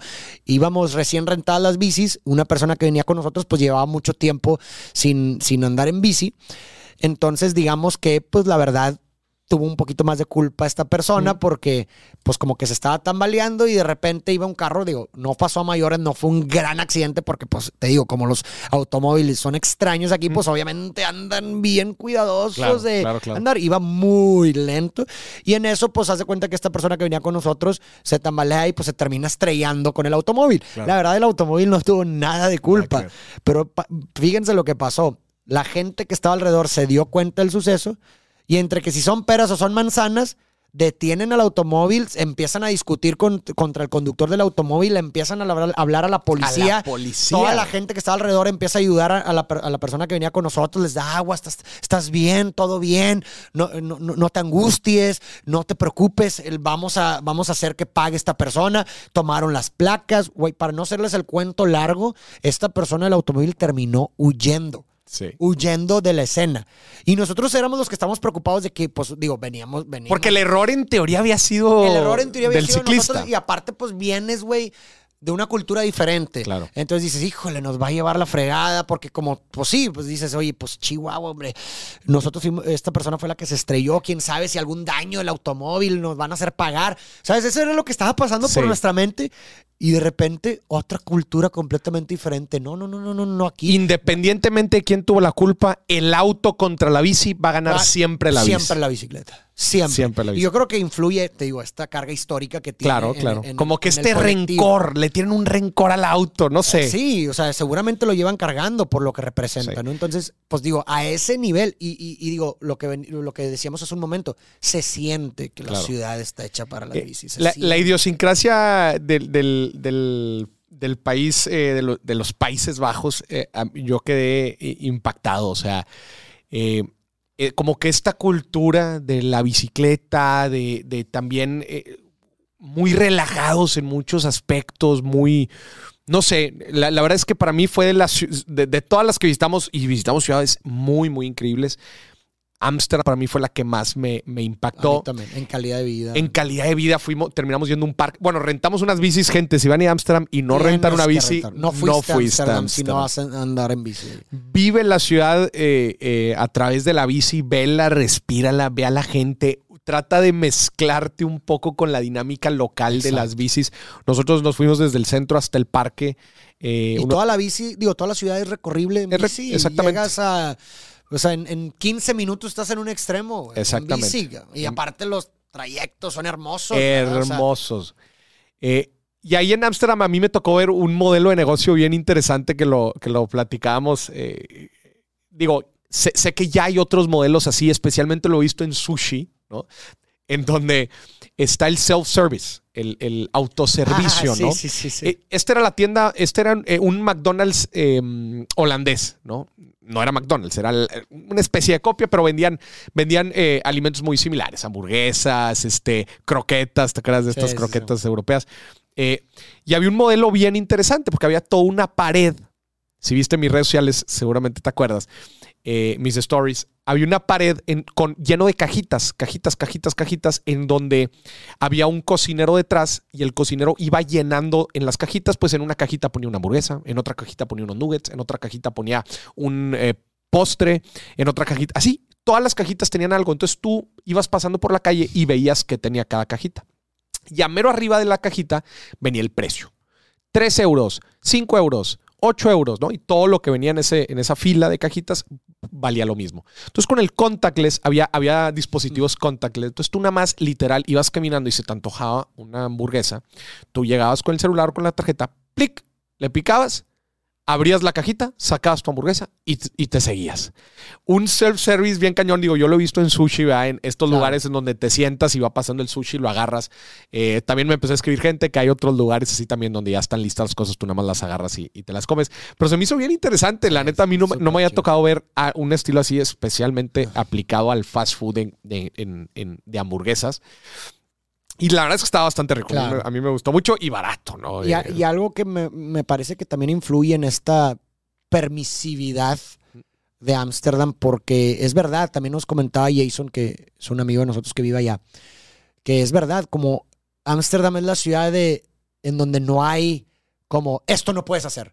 No hay tanta No prohibición. hay tanta prohibición y, y ni siquiera, pues digo, tú estás en Ámsterdam, pues no, no hay semáforos, no hay alto. ¿Sí me explico? O sea, como... No vi tantos policías tampoco. Tampoco, o sea, como que no es, o por ejemplo, de que, oye, pues voy en mi bici y me meto al metro, pues te metes al metro. O sea, no es como que no, no puedes subir. Sí, no. O sea, como que no hay, no hay, no hay, por lo menos yo no vi como, tienes que hacer esto, no hagas esto. Muy diferente a Londres. A Londres Claro. sí me tocó ver, no, no, por aquí no, no, cuidado, no hagas esto, cuidado, no hagas lo otro. Y claro, y la cantidad de cámaras vi- de videograbación en Londres. Sí, Por si no sabían, Londres es la ciudad más videograbada del mundo. Y es que en cada esquina, Esquina, que, que dabas, veías cuatro o cinco cámaras en la pared. claro. Todo el tiempo sentías que te estaba viendo y todo el tiempo sentías que alguien estaba listo para decirte que no puedes hacer esto. En Ámsterdam era todo lo contrario. Exacto, exactamente. Y, y me parece que podría yo definir Ámsterdam como la ciudad en, don- en donde el caos es demasiado, o sea, el caos convive armónicamente. O sea, el caos está en orden. Jason Pollock. El caos Eh, está en orden, güey. Tienes chingos de bicis por todos lados, de repente un carrito, de repente un canal barco. O sea, tienes mucho caos, pero está en orden. Claro. ¿Se explico? O Hay sea, un orden. Oye, puedes eh, comprar marihuana y consumirla en el parque y, y puedes comprar hongos. Y, ¿Me explico? Y yo creo que esta permisividad o libertad también tiene que ver con la cultura bastante pragmática Claro. del holandés. Sumamente. Y lo podemos ver desde los nombres. El nombre de la misma ciudad, Ámsterdam, que es dos palabras. Amsterdam. Amsterdam. ¿no? Que es el río. Amstel es río. río. De hecho, el, el- para los que les gusta la cheve, la, la- la cerveza Amstel, es así, así es el Río. nombre, es río. Y dam, dique. Un río con un dique. Amsterdam. Porque es lo que hay ahí. Porque es lo que hay ahí. Un un río. Fue- Schiphol, aeropuerto. el, el aeropuerto ¿Cómo se de llama el Ámsterdam. aeropuerto de Ámsterdam? Aeropuerto. No, Schiphol es un ship hole, un hoyo lleno de barcos. Eso es lo que. Y, y el, el- el aeropuerto está al lado de una. como de una laguna. Es porque ahí hay muchos barcos. Exacto. Schiphol. o sea, son sumamente. es bastante pragmático. demasiados pragmáticos. La iglesia que está en el sur de la ciudad, ¿cómo se llama? Iglesia del Sur. O sea, o sea, es- y eso refleja un pragmatismo. Un pragmatismo Como que, oye, a ver, lo que funciona, güey. ¿Quieres vivir en un bote? Vive en el bote. ajá, ahí, que- estás está en el bote. Y hay gente que vive en los botes, Sí. ¿verdad? Y, oye, ¿quieres, ¿quieres consumir marihuana y así comprar y libre? Pues bueno, pues dale, güey. Sí, o sea, lo que funciona. Y pero eso, eso finalmente, ¿qué hace? En- eh, como es el pragmático, el, el- el- el holandés, pues que, pues que no es un problema para ellos. Porque también en ese pragmatismo es como que, pues no vas a tener un problema de consumo local, güey. Claro. ¿Por qué? Porque es un- una persona bastante pragmática, pues es como que, güey, ¿para qué? ¿Sí explico? Sí, ¿Para sí, sí. qué me voy? O sea, Es- eh, no hay razón por la cual yo tendría que estar fumando marihuana hasta quedar completamente inútil. Claro. ¿Para qué? ¿Sí me explico? No es pragmático, ¿sabes? Entonces, por eso creo yo que esa permisividad funciona por la cultura pragmática que lo permite, ¿verdad? Claro. Y, y- y es increíble eso. O sea, eso definitivamente te das cuenta como, sí, o sea, en ningún lugar tienes un, no pases por aquí, no puedes subir la bicicleta, no, no, no hay, No, no. sientes no el no. poder de la autoridad muy encima de ti. Exactamente. Y eso es un- un- un- una. Desde luego que es algo que eh, no- nosotros que estuvimos en las bicicletas, y estuvimos por los parques, es algo que logras em, sentir muy cañón. Pero bueno, luego de Ámsterdam nos fuimos a Praga, Praga, una, una de mis ciudad, ciudades favoritas. desde luego, mucho más chica y escuchen bien, muy, pero muy barata. De hecho, el peso mexicano, vale más. 80 centavos de peso mexicano. de Es un- una corona. de- es una corona, ¿no? Y, y los precios, los precios son muy similares, pero en coronas, entonces te sale un 20% más barato todo. Exactamente. Y una ciudad preciosa, El cuento de hadas. una de las ciudad ciudades más conservadas de, de- de Europa. más conservadas y, y la historia de por qué es también bien interesante y tiene que ver con la, digo, desde la Segunda Guerra Mundial y el, el Walking Tour de Praga, increíble, por favor, tómenlo. Pero sí, una de las historias para la gente, quizás que a lo mejor está curiosa, les vamos a dar un spoiler, pero una un- eh, tiene que ver con Hitler, ¿verdad? Que Hitler quería que Praga fuera su lugar de retiro. Mm. Entonces eh, le había gustado bastante que decía, me la dejan así tal cual porque yo me quiero este, eh, que- retirar aquí. Y por otro lado, también la historia de los De- generales. del final, exacto. Del Esa final. historia también está bien interesante, que al, al final de la Segunda Guerra Mundial, de hecho, eh, si mal no me equivoco, Praga fue de las... Ya cuando Berlín se había rendido, ¿no? la batalla de Berlín había terminado, todavía había batallas en, en, en Praga, fue los últimos lugares que liberaron, y se estaban acercando por el este el, el- el ejército eh, comunista, ¿no? Rojo. Eh, el ejército de la Unión Soviética, y por el oeste los Los americanos. Entonces, y, y estaban ya los nazis eh, Ya atrapados, Atrapados. y los nazis le dicen al pueblo de Praga, les dicen, oigan, resulta que tengo bombas alrededor de toda la ciudad. Así que ellos no querían terminar en, en un gulag, ¿no? Que es este, Son estos campos, campos de concentración campos de concentración soviéticos. soviéticos con frío, se lo imaginan así, decían, igual y los acá los americanos nos van a tener un poco más de piedad y decían, o me dejas escapar Por el oeste. Por el para oeste, Que me agarren los, para que los agarren. americanos. los gringos, o si no me dejas, exploto prácticamente la ciudad. Y los, los eh, checos, ¿verdad? Dijeron, bueno, este, está bien, te lo dejamos, no pasa nada. Este, nada más no, no, no nos destruyas aquí el changarro. Pues los dejan escapar por el, por el oeste, los atrapan los americanos, pero al final de cuentas, en la división, ¿verdad? De- de- del- desde el muro de Berlín y cómo se divide el este con el oeste, en los acuerdos entre Estados Unidos y los aliados este, con, con la Unión Soviética, eh, República Checa, que en ese entonces no era República Checa, eh, quedó del lado comunista. Entonces hace cuenta que nada más los americanos los recibieron a los nazis y les dijeron, bueno, una disculpita, pero ustedes les, les pasan, a, pasan a ser de los soviéticos. Entonces prácticamente la ciudad quedó, eh, quedó limpia quedó limpia, ¿no? Intacta. Y estos güeyes, no, los nazis no cumplieron su, su cometido de escapar de los soviéticos. Y probablemente muchos de ellos terminaron en gulags. Sí, totalmente. Pero sí, qué curioso. Desde luego, una ciudad preciosa, barata. eh, eso sí, hasta aquí no les habíamos dicho algo, pero la comida en Londres, los fish and chips, sorry, de la chingada. O sea, eh, está la neta, digo. Digo, no son- en sí, en general, la comida, güey, la verdad. en- lo único que sí se salva un poquito, bueno, la comida italiana sí, sí es rica, pero mm, a ver, la comida de Ámsterdam batallamos, de Holanda batallamos mucho para conseguir algo típico y la neta no valía eran las queso. croquetas esas Las raras. croquetas raras, este, en, lo, en Londres, el fish and chips, compa, el fish and chips es, es- Sí, pescado frito Pescado con empanizado papas. y papas fritas. Empanizado, ajá, entonces nada que ver. En Praga también un poquito mejor, en- salchichas en- y puerco. En, en Praga sí pudimos conseguir cosas más locales, más fácil. Y sí está, o sea, ahí nada más es de elegir bien el restaurante. Sí, pero otra vez, no, no, Pero na- nada comparado nada que ver, con la nada que ver con México. mexicana. Lo que estaba padre en, en- en República Checa fue, eh, en, en Praga, fue la, el tema de la cerveza. O sea, es el país con más consumo de cerveza per cápita. Yo no Eh, sé qué tan cierto sea la, la- la estadística que nos mencionó. No sé, si estaba No, mintiendo, que- pero decía que dos litros, alrededor de dos litros por persona al día, güey. Se me hace chingo. mucho. O sea, ni agua, cabrón. Sí, se me hace mucho.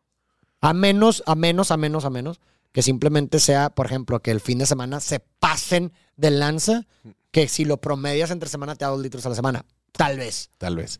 Pero, Pero- algo así decía, güey. Pero algo era- bien interesante ahí que no me había tocado ver a mí en, en- en ninguna otra parte del mundo es que en Praga hay ciertas eh, eh, cerveceras que hacen cerveza sin filtrar y sin, Sin pasteurizar, lo cual le da una vida útil muy pequeña. Muy pequeña, pero muy como se consume, Pero les da para hacerlo. Exacto, tal es el consumo que dicen, güey, vale madre, este, esta, no sé, esta, todo es- todos estos litros se van a acabar este fin de semana, entonces no pasa nada y la neta, deliciosa, deliciosa. El puente, los imperdibles, el puente Carlovi, el, centro, El consulato, ¿cómo se llama? No, el, el parlamento, el parlamento es. el parlamento. Ese es el mejor lugar para comer bueno. comida. De El reloj astronómico, desde luego el Free Walking Tour, el castillo, el, el castillo, que es el castillo más grande del mundo. El, el- el restaurante este medieval que llevaba abierto desde el año 1300 más o Sí. menos y te, te hace vivir la experiencia medieval. Incluso los meseros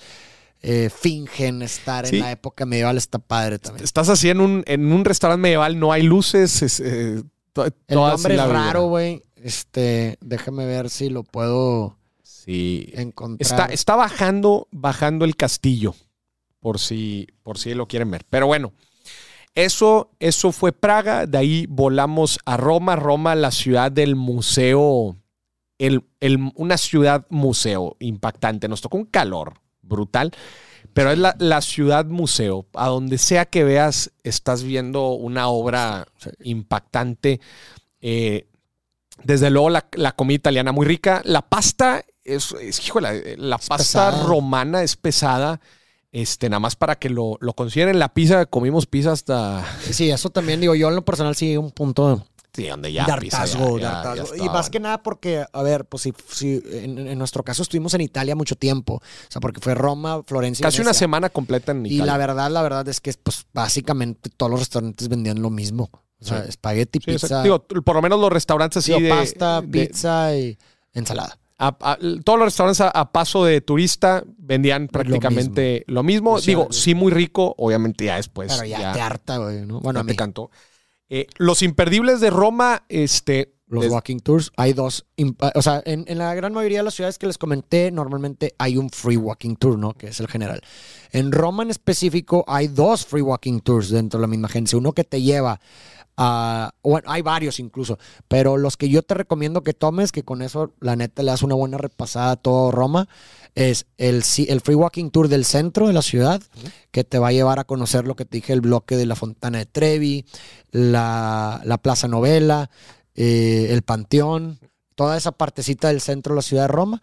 Y el otro eh, walking tour es el de Asian Rome, el de la, La Roma antigua. que te lleva al Coliseo, te lleva al Foro Romano, te lleva a toda esa parte, ¿no? Entonces, por eso les digo que son bloques diferentes, pero son pues historias igualmente interesantes que, yo, insisto, con esos dos bloques que te avientes, le das una buena repasada a Roma. Entonces, yo te recomendaría en Roma tomar esos dos tours. Sí.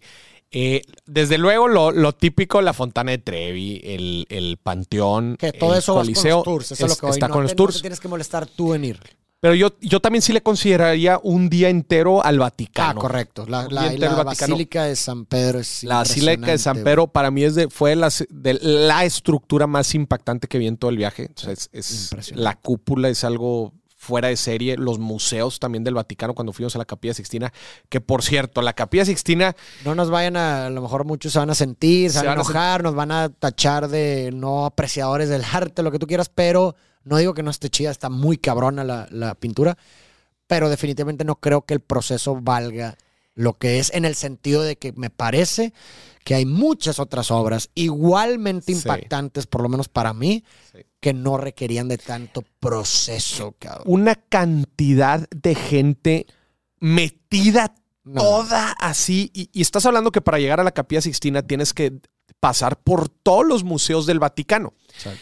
Estás hablando de hora y media. ¿va? Sin problema. Y, Güey, nosotros ni siquiera, bueno, por lo menos yo, porque nos separamos ahí, yo no me paré a ver absolutamente nada de los museos del Vaticano porque teníamos prisa por un asunto que surgió. Y aún así, güey, sin pararme a ver nada, o sea, dirigiéndome directamente a la, a la, a la capilla Sistina para, sal- para después salirme, fácil fue una hora, güey. Una hora de caminata rápida. Y, y déjame adivinar, en todo, ese en todo ese trayecto había gente por todos lados. Todos lados. Tenías que esquivar, güey. Sí, la Capilla Sixtina sí está muy bonito, pero el proceso, el, el Es proceso para llegar a verla, para lo que es. es es a lo que demasiado para lo y que no, es. y no, no es para minimizarlo, sino para el costo-beneficio. El costo-beneficio, exactamente. Hay muchas. A ver, el Panteón, por ejemplo. Sí. El Panteón es una, una genialidad impresionante que para mí incluso me impacta aún más, con todo respeto. Eh, a lo mejor me van a tachar que no sé de arte, tal vez. Pero a mí, por el contexto, por lo que significó por la época, por toda la conservación, etcétera, a mí se me hace mucho más impactante el Panteón que eh, la Capilla Sistina. Y el proceso es completamente diferente. De hecho, no es- hicimos nada de el fila. panteón es gratis de entrada, el panteón, entrar al panteón es gratis y no haces nada de fila, güey. Sí. Eso es a lo que me refiero con el proceso. Es más, la iglesia esta, la de San, eh, San Ignacio de Loyola, que Sí. el, el pintor hizo estos 3D y estas la trampas, güey, para Sí. re- reflejar como si hubiera. También, o sea, me hace igual de impactante que la de la Capilla Sistina y no es gratis y no hay proceso. Si me explico, o sea, es eso lo que trato de decir. No digo que no sea una gran obra, Claro. es una gran obra. Definitivamente, eh, yo no me considero un experto en el arte y seguramente la gente que sí dice, güey, está cabrón esa obra. Sí, no lo dudo. Claro. Pero el proceso es demasiado. Demasiado. Demasiado proceso, güey. Sí. Demasiado que ese tiempo lo puedes invertir en conocer obras igualmente impactantes. Claro.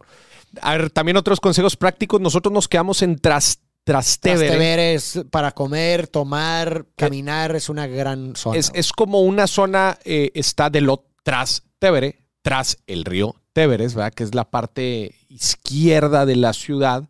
Eh, es donde están todos los barecitos, todos los restaurantes. La Es neta está muy, bohemio, padre, muy, bohemio po- y muy buen lugar para quedarse. Sí, luego. de hecho tienes, eh, o sea, por ejemplo, la Fontana de Trevi, el Panteón y eso está como unos 15 minutos caminando.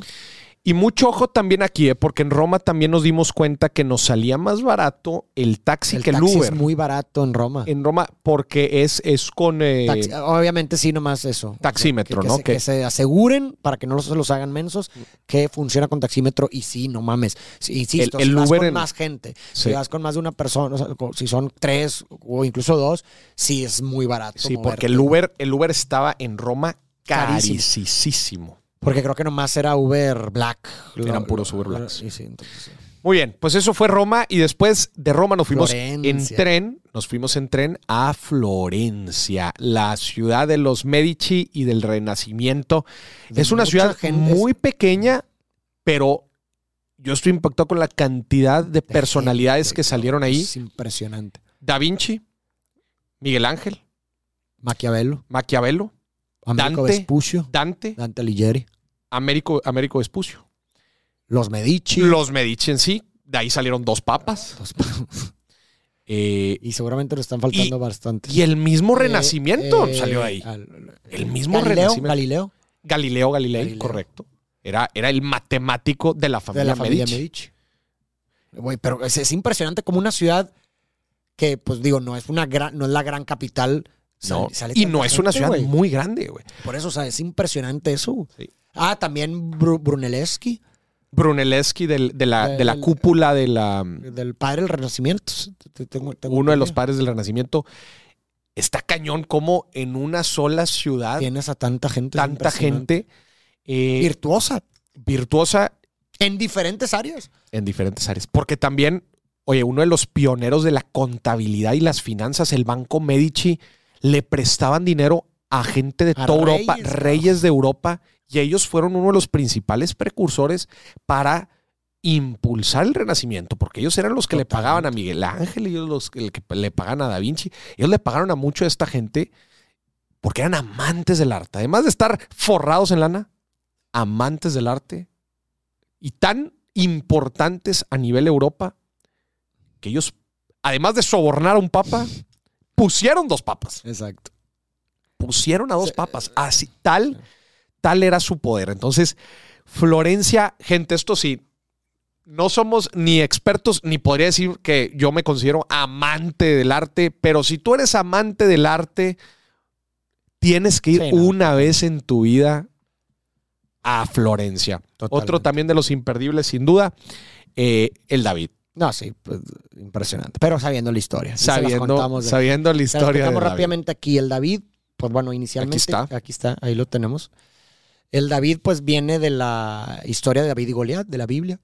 Que si recordarán, pues se trata de un chavito de 15 años que se va a pelear contra un gigante Goliat y para pelear con él se lleva unas piedras que simbolizaban cada una una virtud distinta que eran las que iba a necesitar para poder vencer a Goliat, que lo termina venciendo con un lanzándole eh, una piedra que de hecho ahí sale con, con- con esta arma y con la piedra en las manos.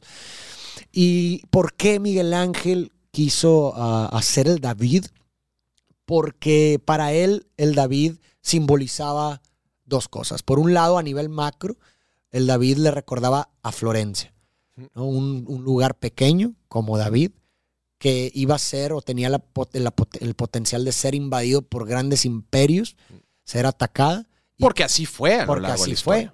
Y que aún así siempre salió adelante. Entonces, como que a Miguel Ángel David siempre le representó Florencia. Y por otro lado, también le recordaba el David a sus conciudadanos, a los florentinos, se dice así, ¿no? Florentinos, que estas virtudes que David había agarrado eh, simbólicamente por las rocas eran virtudes que caracterizaban al pueblo de Florencia, a la gente, a sus conciudadanos. Que algunas de las virtudes, ¿verdad? Era la resiliencia, la confianza, la fe, eh, el coraje, etcétera, ¿no? Que eran características que él veía en sus conciudadanos. Entonces, el David terminó siendo un tributo a Florencia. A Florencia. O sea, el, el David simboliza a Florencia. Qué, qué interesante esa transmutación de significados, ¿no? Porque el significante es el mismo, es el David, que en una historia de la Biblia simboliza pues esas virtudes y a lo mejor enfrentar la adversidad, etcétera. Y cómo se transmuta ese significado utilizando el mismo significado. Digo, el mismo significante ahora el David es, no nada más eso, ahora también es Florencia. Es Florencia. Está cabrón, claro, ¿no, está cañón. O sea, sí, sí, justo. y básicamente es eso. Y la neta, viéndolo ya y el detalle, la mano El parecía detalle. real. O sea, yo por un momento yo sí creí que el David era una persona real pintada de blanco, que en cualquier momento se iba a mover. sí. ¿Sabes? De hecho, eh, cuando vayan a ver el David, antes de entrar a la sala donde está el David, en un pasillo antes, van a ver otras obras de Miguel Ángel. Van a ver otras esculturas en mármol. Claramente van a ver, perdón por la expresión, pero están bien pedorras las, las, eh, las otras cinco. Digo, a lo mejor es porque ya te aburguesaste. ¿verdad? Igual ya, no, es que obviamente te aburguesas viendo al, al David. Sí, pero yo es- opino lo mismo. O sea, después de ver a David veía las otras y están bien pinches estas. es interesante también cómo fue él desarrollando También. su técnica, ¿verdad? O sea, ves el David, dices, es que no puedo creer el detalle de la vena, de su mano, Sí, no, no, no.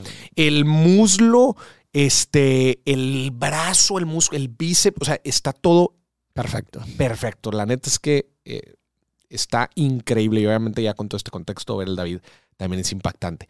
Y de Florencia nos fuimos al último destino, Venecia. a Venecia. El impactante, Venecia es una ciudad muy distinta a lo que la gente está sí, acostumbrada. Eh, el transporte público, pues son Barcos, lanchas, ¿no? lanchas. Son, son barcos. Este, sí es una ciudad un poco más cara. O sea, desde ese transporte eh, Sí, era estaban siete. 7 euros el, el transporte de... Y, y el problema es que no hay tanta opción. Es el problema. Sí, es, nomás tienes esa opción o taxi, pero el taxi te sale como en 50. Y- pero no es taxi en carro, ¿eh? Es taxi es a eh, en lanchas, bote. Es un sí, bote. Te sale 50 euros el traslado. Hazme el favor. O sea, los, eso- ese tipo de traslados sí son muy, muy caros, ¿no? Y Florencia, es de- digo, en, y Venecia, desde luego, muy bonito. Los canales también preciosos. Este, nos tocó igual también. Mucho, pero mucho calor. Eh, pero es una ciudad también bien, pero bien diferente. O sea, Total. es, es- es impactante. Eh, ahí la plaza de San Marcos, eh, ¿no? Cómo se ve también un poco de la historia, que la gente prácticamente huyó a, ven- a, esa, a esa pequeña isla. Esa laguna, construyó la ciudad sobre la laguna porque para, para protegerse. La protegerse, laguna servía como una barrera una muralla, natural, una natural, muralla porque natural. Pues la gente normalmente en esa época los imperios y los ejércitos eran más que nada adiestrados en, en- a caballo. Claro. Pero Y- pues cómo le haces para cruzar por ahí, va? Y, y llegó a ser uno de los centros comerciales más importantes del mundo, porque la ruta de la seda terminaba en Venecia. Tanto así que de Venecia, ¿cómo se llama el aeropuerto? Marco Polo. Marco Polo. Marco Polo fue de Venecia. Y todos los viajes que hizo, él descubrió China para los europeos.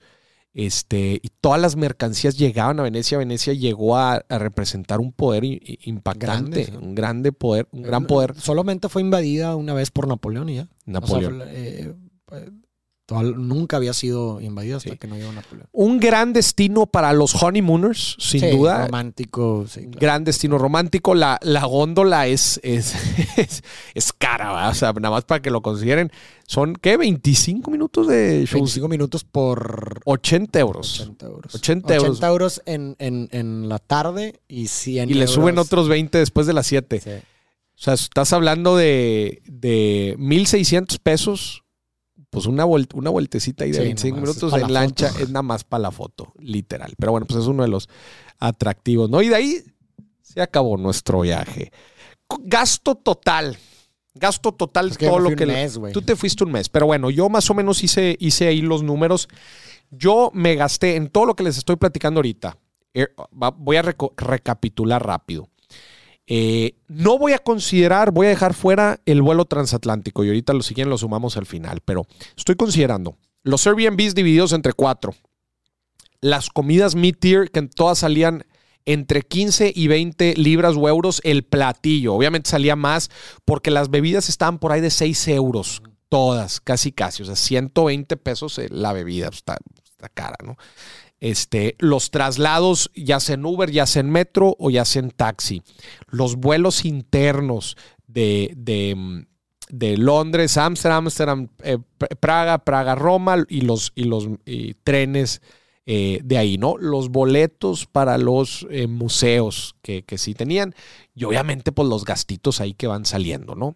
Todo eso entre 50 y 60 mil pesos. 15 días.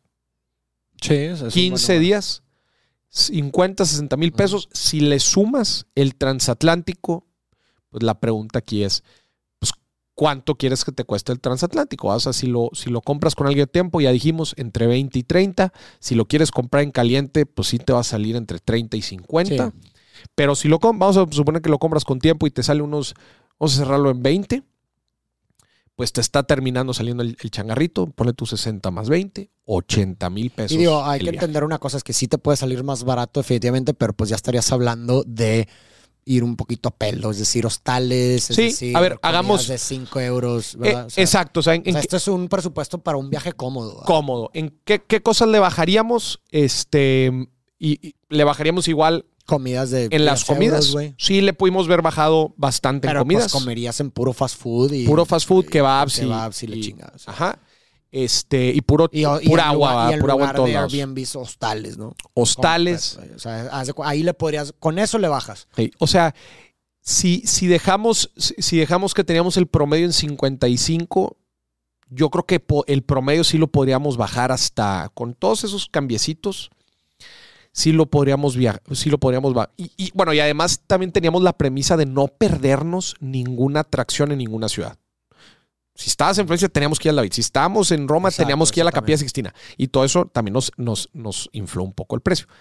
Sí se pudo haber bajado, ¿qué te gusta? De 55 el promedio, lo pudimos haber bajado unos 20 mil pesos. O sea, Sí, que se bajara sí, sí. a 35. Más el avión. Más el avión, 55. 55. Total, totalmente. Esos yo creo que Pero son ya más es más, o sea, insisto, es viajar a- más a pelo. Sí, Si no tienen ningún problema en viajar. Yo la verdad he hecho los dos tipos de viajes. Yo he hecho el viaje a pelo, mochila, güey, eh, hostales compartidos y la chingada, la neta. Y son experiencias diferentes. Son experiencias Hay diferentes. o sea, está cediendo, cediendo comodidades. Es todo. ajá. Está cediendo Pero comodidades. mira, yo básicamente yo lo resumiría por cosas. O sea, yo un presupuesto en viajar como 1.500 pesos la noche en promedio. Considerar 1.500 pesos la noche en promedio, o sea, en, en, en Airbnb o tal. Eso fue nosotros, ¿no? Sí, o sea, yo estoy, o sea, contar, son 1.500 pesos. O sea, lo voy a dividir por día para que ya la gente haga, depende cuántos días y ciudades. 1.500 pesos la noche, eh, 1.000 pesos en comidas, en las dos comidas del día y algún tentempié o algo que surja. O sea, 1.000 pesos de presupuesto para alimentación. Que son Y cualquier- 25 euros y 25 euros. Sí, máximo, estoy hablando máximo. Sí, sí, sí. O sea, incluso va a haber días que a lo mejor te va a salir menos, Sí. pero mil pesos para, o sea, tu comida y tu cena y a lo mejor algo que haya salido, un cono, güey, lo que sea, cualquier cosa extra, ¿no? Mil pesos. Eh, ¿Qué me está faltando? Pues va- eso, eso es lo seguro. Este. Y viajar intra, intraciudad, le pondría en promedio eh, 40 euros. 40 euros. Te puede salir más barato, pero vamos a Y ponerle cero 40 documentación ni nada, ¿va? O sea, 40 euros. Entonces llevamos 2.000, es, bueno, 2.500 para vivir al día. Haz de cuenta, o sea, 2.500 pesos para tu hospedaje y tus comidas. Con eso ya te mantienes en cada ciudad para que lo tengas en mente. Ahora, quiero viajar a otra ciudad. ¿Cuánto necesito contemplar? Intra-Europa, 40, o sea, intra-país, perdón, de ciudad en ciudad en un mismo país, 40 euros para, para irte. Oye, de país a país, acuérdate, 30 euros si es camión, Ujú. súmale 70, 80 euros si es en avión. sí es en avión. Sea, eso para que lo consideren en su, en su presupuesto. Y si quieren agregar atracciones, como dijimos, unos 20, en promedio, unos 20 euros por atracción. Considerar, algunas te van a salir más baratas, otras un poquito más caras, pero por eso promedio 20 euros. Entonces, cuando armes tu plan, ¿verdad? De viajes y la chingada, considera eso. Cada día que estés, agrégale para tus comidas y de esto, 2.500 pesos en cada que estés. Cada cambio de ciudad que quieras hacer, agrégale. Si es intra- eh, dentro de la misma ciudad, 40 euros. Si es de cambio de país, 70 euros si voy a viajar por avión, 30 euros si voy a viajar por autobús. Y ya nada más te quedaría agregar, bueno, pues bueno, las atracciones que son 20 euros cada, cada atracción que consideres. Y ya nada más faltaría agregar los traslados, que podríamos que te gusta agregar por día en traslados de taxis, Ubers, etcétera. Pues qué, güey, unos 20 euros por persona. Pues ponle sí, más o menos. Y, y promedio, porque Sí, va a sí, haber sí. días en los que... Sí, sí, sí, pero se me hace bien. Entonces ahí está. Ya con eso armas tu presupuesto. Ya. Y también, nota importante, gente, necesitas tener todos los sentidos en el viaje y necesitas ser muy cuidadoso con todo lo que haces. Porque en Europa un ligero error lo sí. pagas caro. Caro. ¿A qué me refiero con un pequeño error? Vamos a contar la historia sin decir, sin decir nombres. Pero por poner un ejemplo. Nosotros ya nos íbamos de Londres, ¿verdad? Viajábamos, íbamos de Londres a Ámsterdam. Y resulta que llegamos, íbamos a salir de un aeropuerto alternativo, Stansted. Está a una hora del centro de Londres. Y ya cuando estábamos llegando al aeropuerto, híjole, a alguien se le había olvidado el pasaporte. El problema es que el aeropuerto está a una hora. Otra vez, estábamos a una hora del lugar. Se le había olvidado el pasaporte en el departamento. Entonces, chécate todo lo, todo lo que ese ligero problema, todo lo que causó. Iba a perder el vuelo. Hay que regresarse a la ciudad Una hora una hora en Uber. en Uber, porque necesita regresar en, cal- en ca- en caliente. Después, de ahí hay que comprar otro vuelo. Y de ahí hay que comprar, eh, hay, Volver. hay que volver al aeropuerto. Otra hora en Uber. Otra hora en Uber. En libras. en libras. Un ligero error, un ligero desliz, un ligero olvido. El pasaporte olvidado en el hotel se tradujo en un gasto de entre 15 y 20 mil pesos. Escucharon bien. En un día. No en un día, En horas. en seis horas. Estás hablando que casi, casi la mitad, más de la mitad del. No, casi la mitad del viaje que Casi la dos semanas. Casi la mitad del viaje te lo gastaste en un ligero error. Para que tengan mucho cuidado Sí. de que todos sus movimientos, digo, ya sé que es imposible prever todo, pero Por lo menos lo esencial. tienes que tener 100% la, con- la concentración porque un ligero error de traslado de, te sale Carísimo. carísimo. Por lo menos, insisto, lo esencial. ¿Qué es lo esencial? Que siempre debes de traer y saber dónde está y recordar es tu pasaporte Tu celular. y tu celular. O sea, esas dos cosas. Mínimo el celular, güey, ok, pudiste.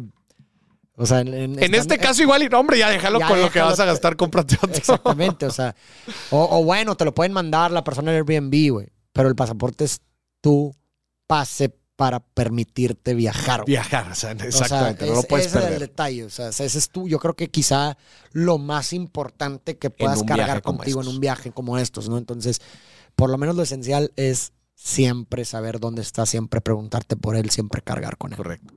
Y bueno, para cerrar, el, para cerrar el episodio, nada más rápido vamos a recapitular un poquito de los souvenirs que compramos. Obviamente tratamos de.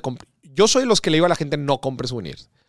Es el gasto más tonto que va a hacer. Nadie se va a acordar de los souvenirs. Es nada más como que para decirle, ay, me acordé de ti alguien, ¿va? pero o, o para ti mismo, pero todos terminan olvidando sus souvenirs.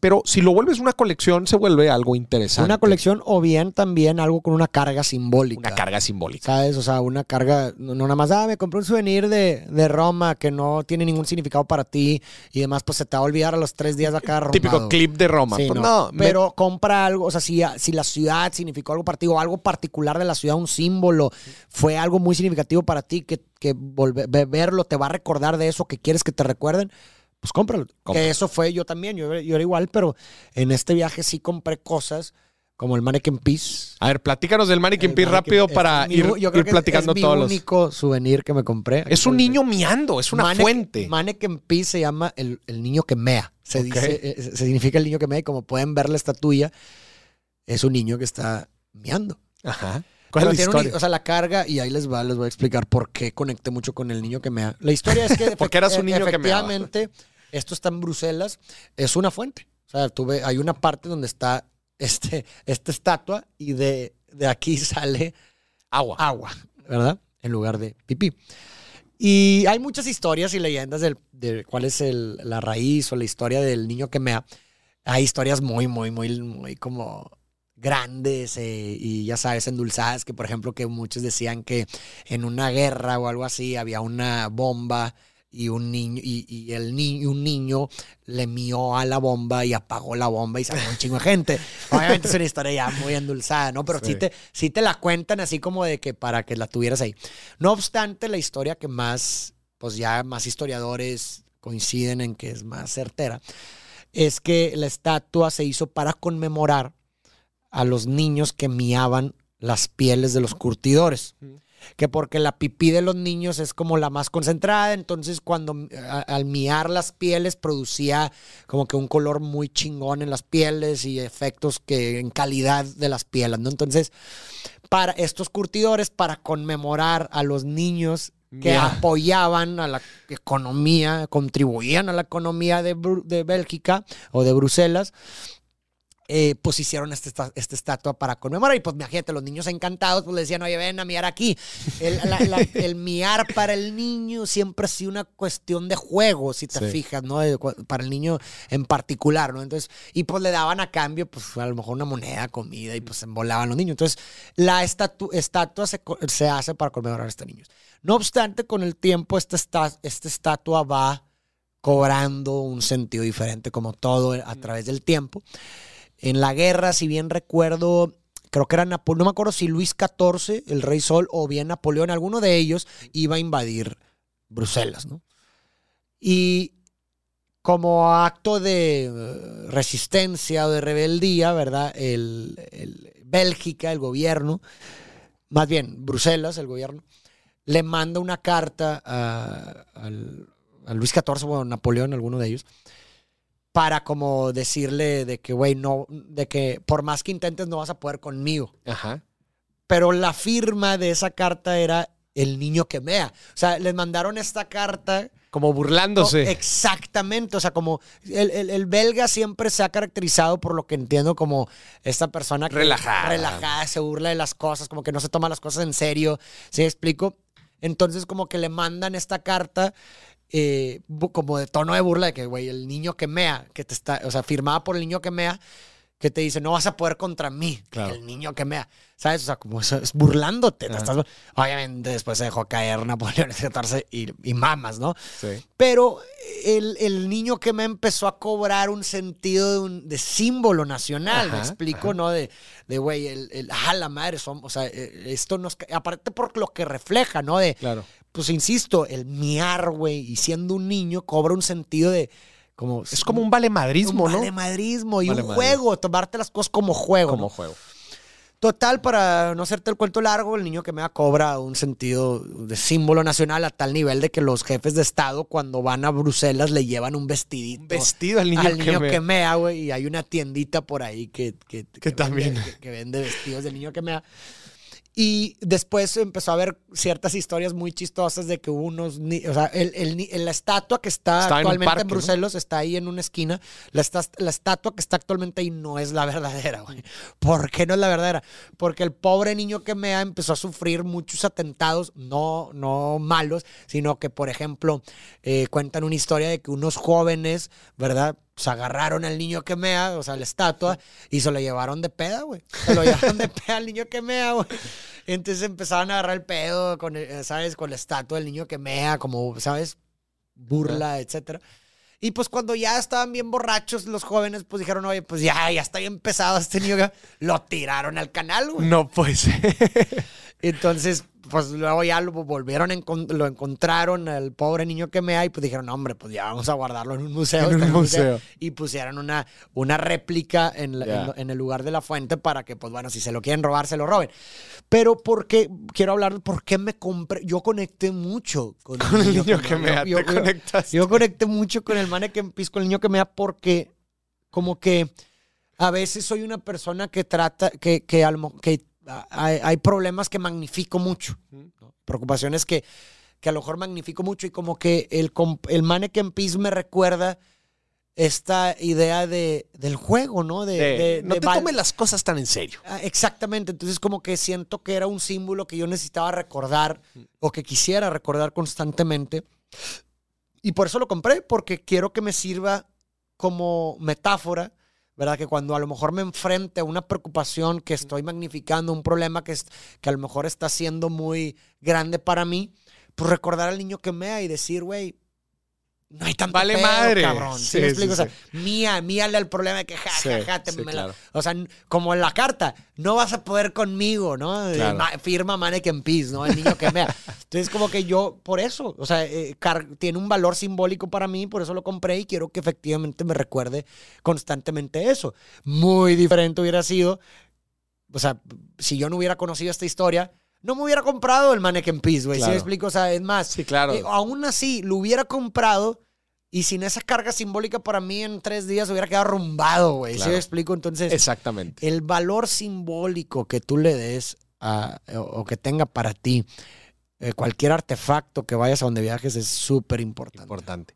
Bueno, entonces ese es el Mannequin Peace. Y ese me, me gusta mucho la historia que cuenta Faro porque básicamente eso refleja igual lo que pienso de que ese es un buen souvenir, ¿no? Algo con una Claro, historia, Una, una carga simbólica una carga simbólica. Y bueno, ese es el Mannequin Peace de Bélgica, entonces. de Bruselas. de Bruselas. Vamos a empezar acá por orden. También, esta es, la, esta es una moneda de la Compañía Holandesa de las Indias Orientales. Aquí la pueden ver. La voy a sacar aquí para que la vean mejor. Esta es una moneda que estamos hablando eh, de la primera empresa, escúchenme bien, de la primera empresa del mundo. Acordémonos que esta, de hecho aquí viene VOC, V-O-C. Esta empresa lo que hacía básicamente era desde Holanda, desde Ámsterdam, cargar barcos, iban hasta la India y traían especies. Obviamente esta travesía era muy peligrosa y necesitabas varios barcos.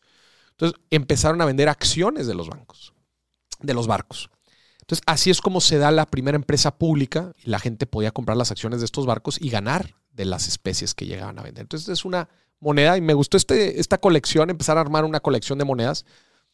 Esta es, eh, pues es sumamente, sumamente vieja. No es la más vieja que tengo. Y aquí en el detalle pueden ver en la moneda 1766. Aquí justamente la tengo. Y bueno, está, está interesante el tema de las monedas porque te, obviamente por el tema financiero, pero también te preguntas, madres, pues en qué manos, qué vivieron estas, estas monedas, ¿no? ¿Cuántas historias? ¿Cuántas historias? Y después nos vamos a República Checa y compramos este topo, que este topo es el Mickey Mouse comunista en la época de la Guerra Fría. Pues Mickey Mouse empezó a agarrar mucha popularidad en el, en el oeste y los rusos pues no quisieron, los soviéticos pues dijeron, oye, nosotros también. Y prácticamente sacaron este topo que se encargaba de educar y tenía diferentes... las funciones de Mickey. Las funciones de Mickey, pero del, del, del, bloque comunista. Está horrible, ¿eh? Está horrible, pero bueno, creo que es, es muy simbólico otra vez. Después viajamos a Roma y compramos el busto de Marco Aurelio. Lo compré por lo simbólico del imperio romano, ¿verdad? Y bueno, y obviamente uno de los padres estoicos, Marco Aurelio. Eh, de los grandes emperadores del imperio romano, considerado de los cinco buenos. De los cinco buenos y, eh, bueno, como representaban a los, a los emperadores era a través de bustos, como el que tenemos aquí. Creo que, pues obviamente ejemplifica la grandeza del imperio y e, es una parte de la historia que yo en lo personal no conocía y se me hizo muy, pero muy interesante. Aquí está el busto de Marco Aurelio. Después nos fuimos a Florencia y bueno, después de toda la historia del David que platicamos, compramos el David. También por la historia de ser como el underdog o, es, Exacto, tan amenazado, ¿no? Compramos, también aquí otras monedas. Tenemos una moneda de Constantino es una moneda romana, es la más vieja que tengo, 306 después de Cristo, de cobre. Constantino fue el emperador que adoptó la religión cristiana que adoptó la religión cristiana del Imperio Romano. Prácticamente la religión cristiana católica de hoy por hoy, tan extensa por todo el mundo, es gracias a Constantino. De hecho, ¿cómo se llama la Iglesia Católica? Se llama Iglesia Católica Romana. Correcto. Ah, ¿Es así? ¿Iglesia Católica Romana? Eh, sí, ¿no? Sí, sí, sí. ¿Por, porque Eran perseguidos los cristianos. Los cristianos eran considerados paganos. No, no, no, no, Los romanos, eran, romanos eran paganos. Y perseguían a los cristianos. Perseguían a los cristianos hasta que Constantino. Y Constantino vio la cruz en el cielo y lo utilizó en su batalla, gana. Y así es como pues representa. Eh, la agarra amor a la, a la religión y así es como la expande en todo el imperio romano y bueno, pues del Imperio Romano, después todos los, los imperios subsecuentes, los imperios subsecuentes es lo que llega y expande la religión. Entonces, como pueden ver, pues cada uno de estos eh, souvenirs, pues tiene su propia, su propia historia. Y ojo, gente, no crean que son souvenirs muy caros, ¿verdad? Cada una de estas, eh, yo creo que cada una de estas piezas, ninguna sobrepasó, pues que los, los 70 euros. Yo creo que Sí, no, el más caro estuvo por ahí por 60, 70 euros. Y bueno, pues con esto de los souvenirs terminamos nuestra crónica. Mi buen Faro, terminamos la crónica de, este viaje tan impactante. Otra vez, para mí en mi caso fueron 15 días, para ti fue un mes. Eh, y gente, pues pueden llegar a generar, la neta es que bastante conocimiento. Yo en lo personal, yo sentí que me, que me di un reset le puse reset a todo mi cuerpo físicamente y mentalmente. Creo que eso, eh, yo llegué empoderado, aunque fue un viaje bastante cansado, yo llegué empoderado, energético, pues a seguir avanzando con todos nuestros eh, diferentes proyectos. Entonces, pues ya con toda la carnita financiera y logística que estuvimos platicando ahorita, yo creo que le dejamos a la gente pues muchas herramientas, muchos consejos para que también puedan hacer este viaje, si lo quieren hacer Europa, si lo quieren hacer otro lado, a donde usted guste y mande.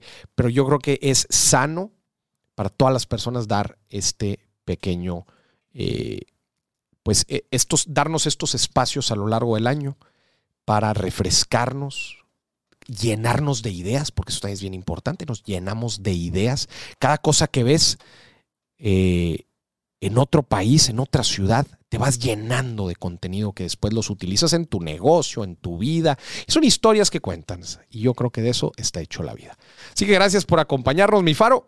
Gracias, qué gusto tenerte aquí. A ti, gracias y gracias a todos por escucharme. Que estén muy bien, bye bye.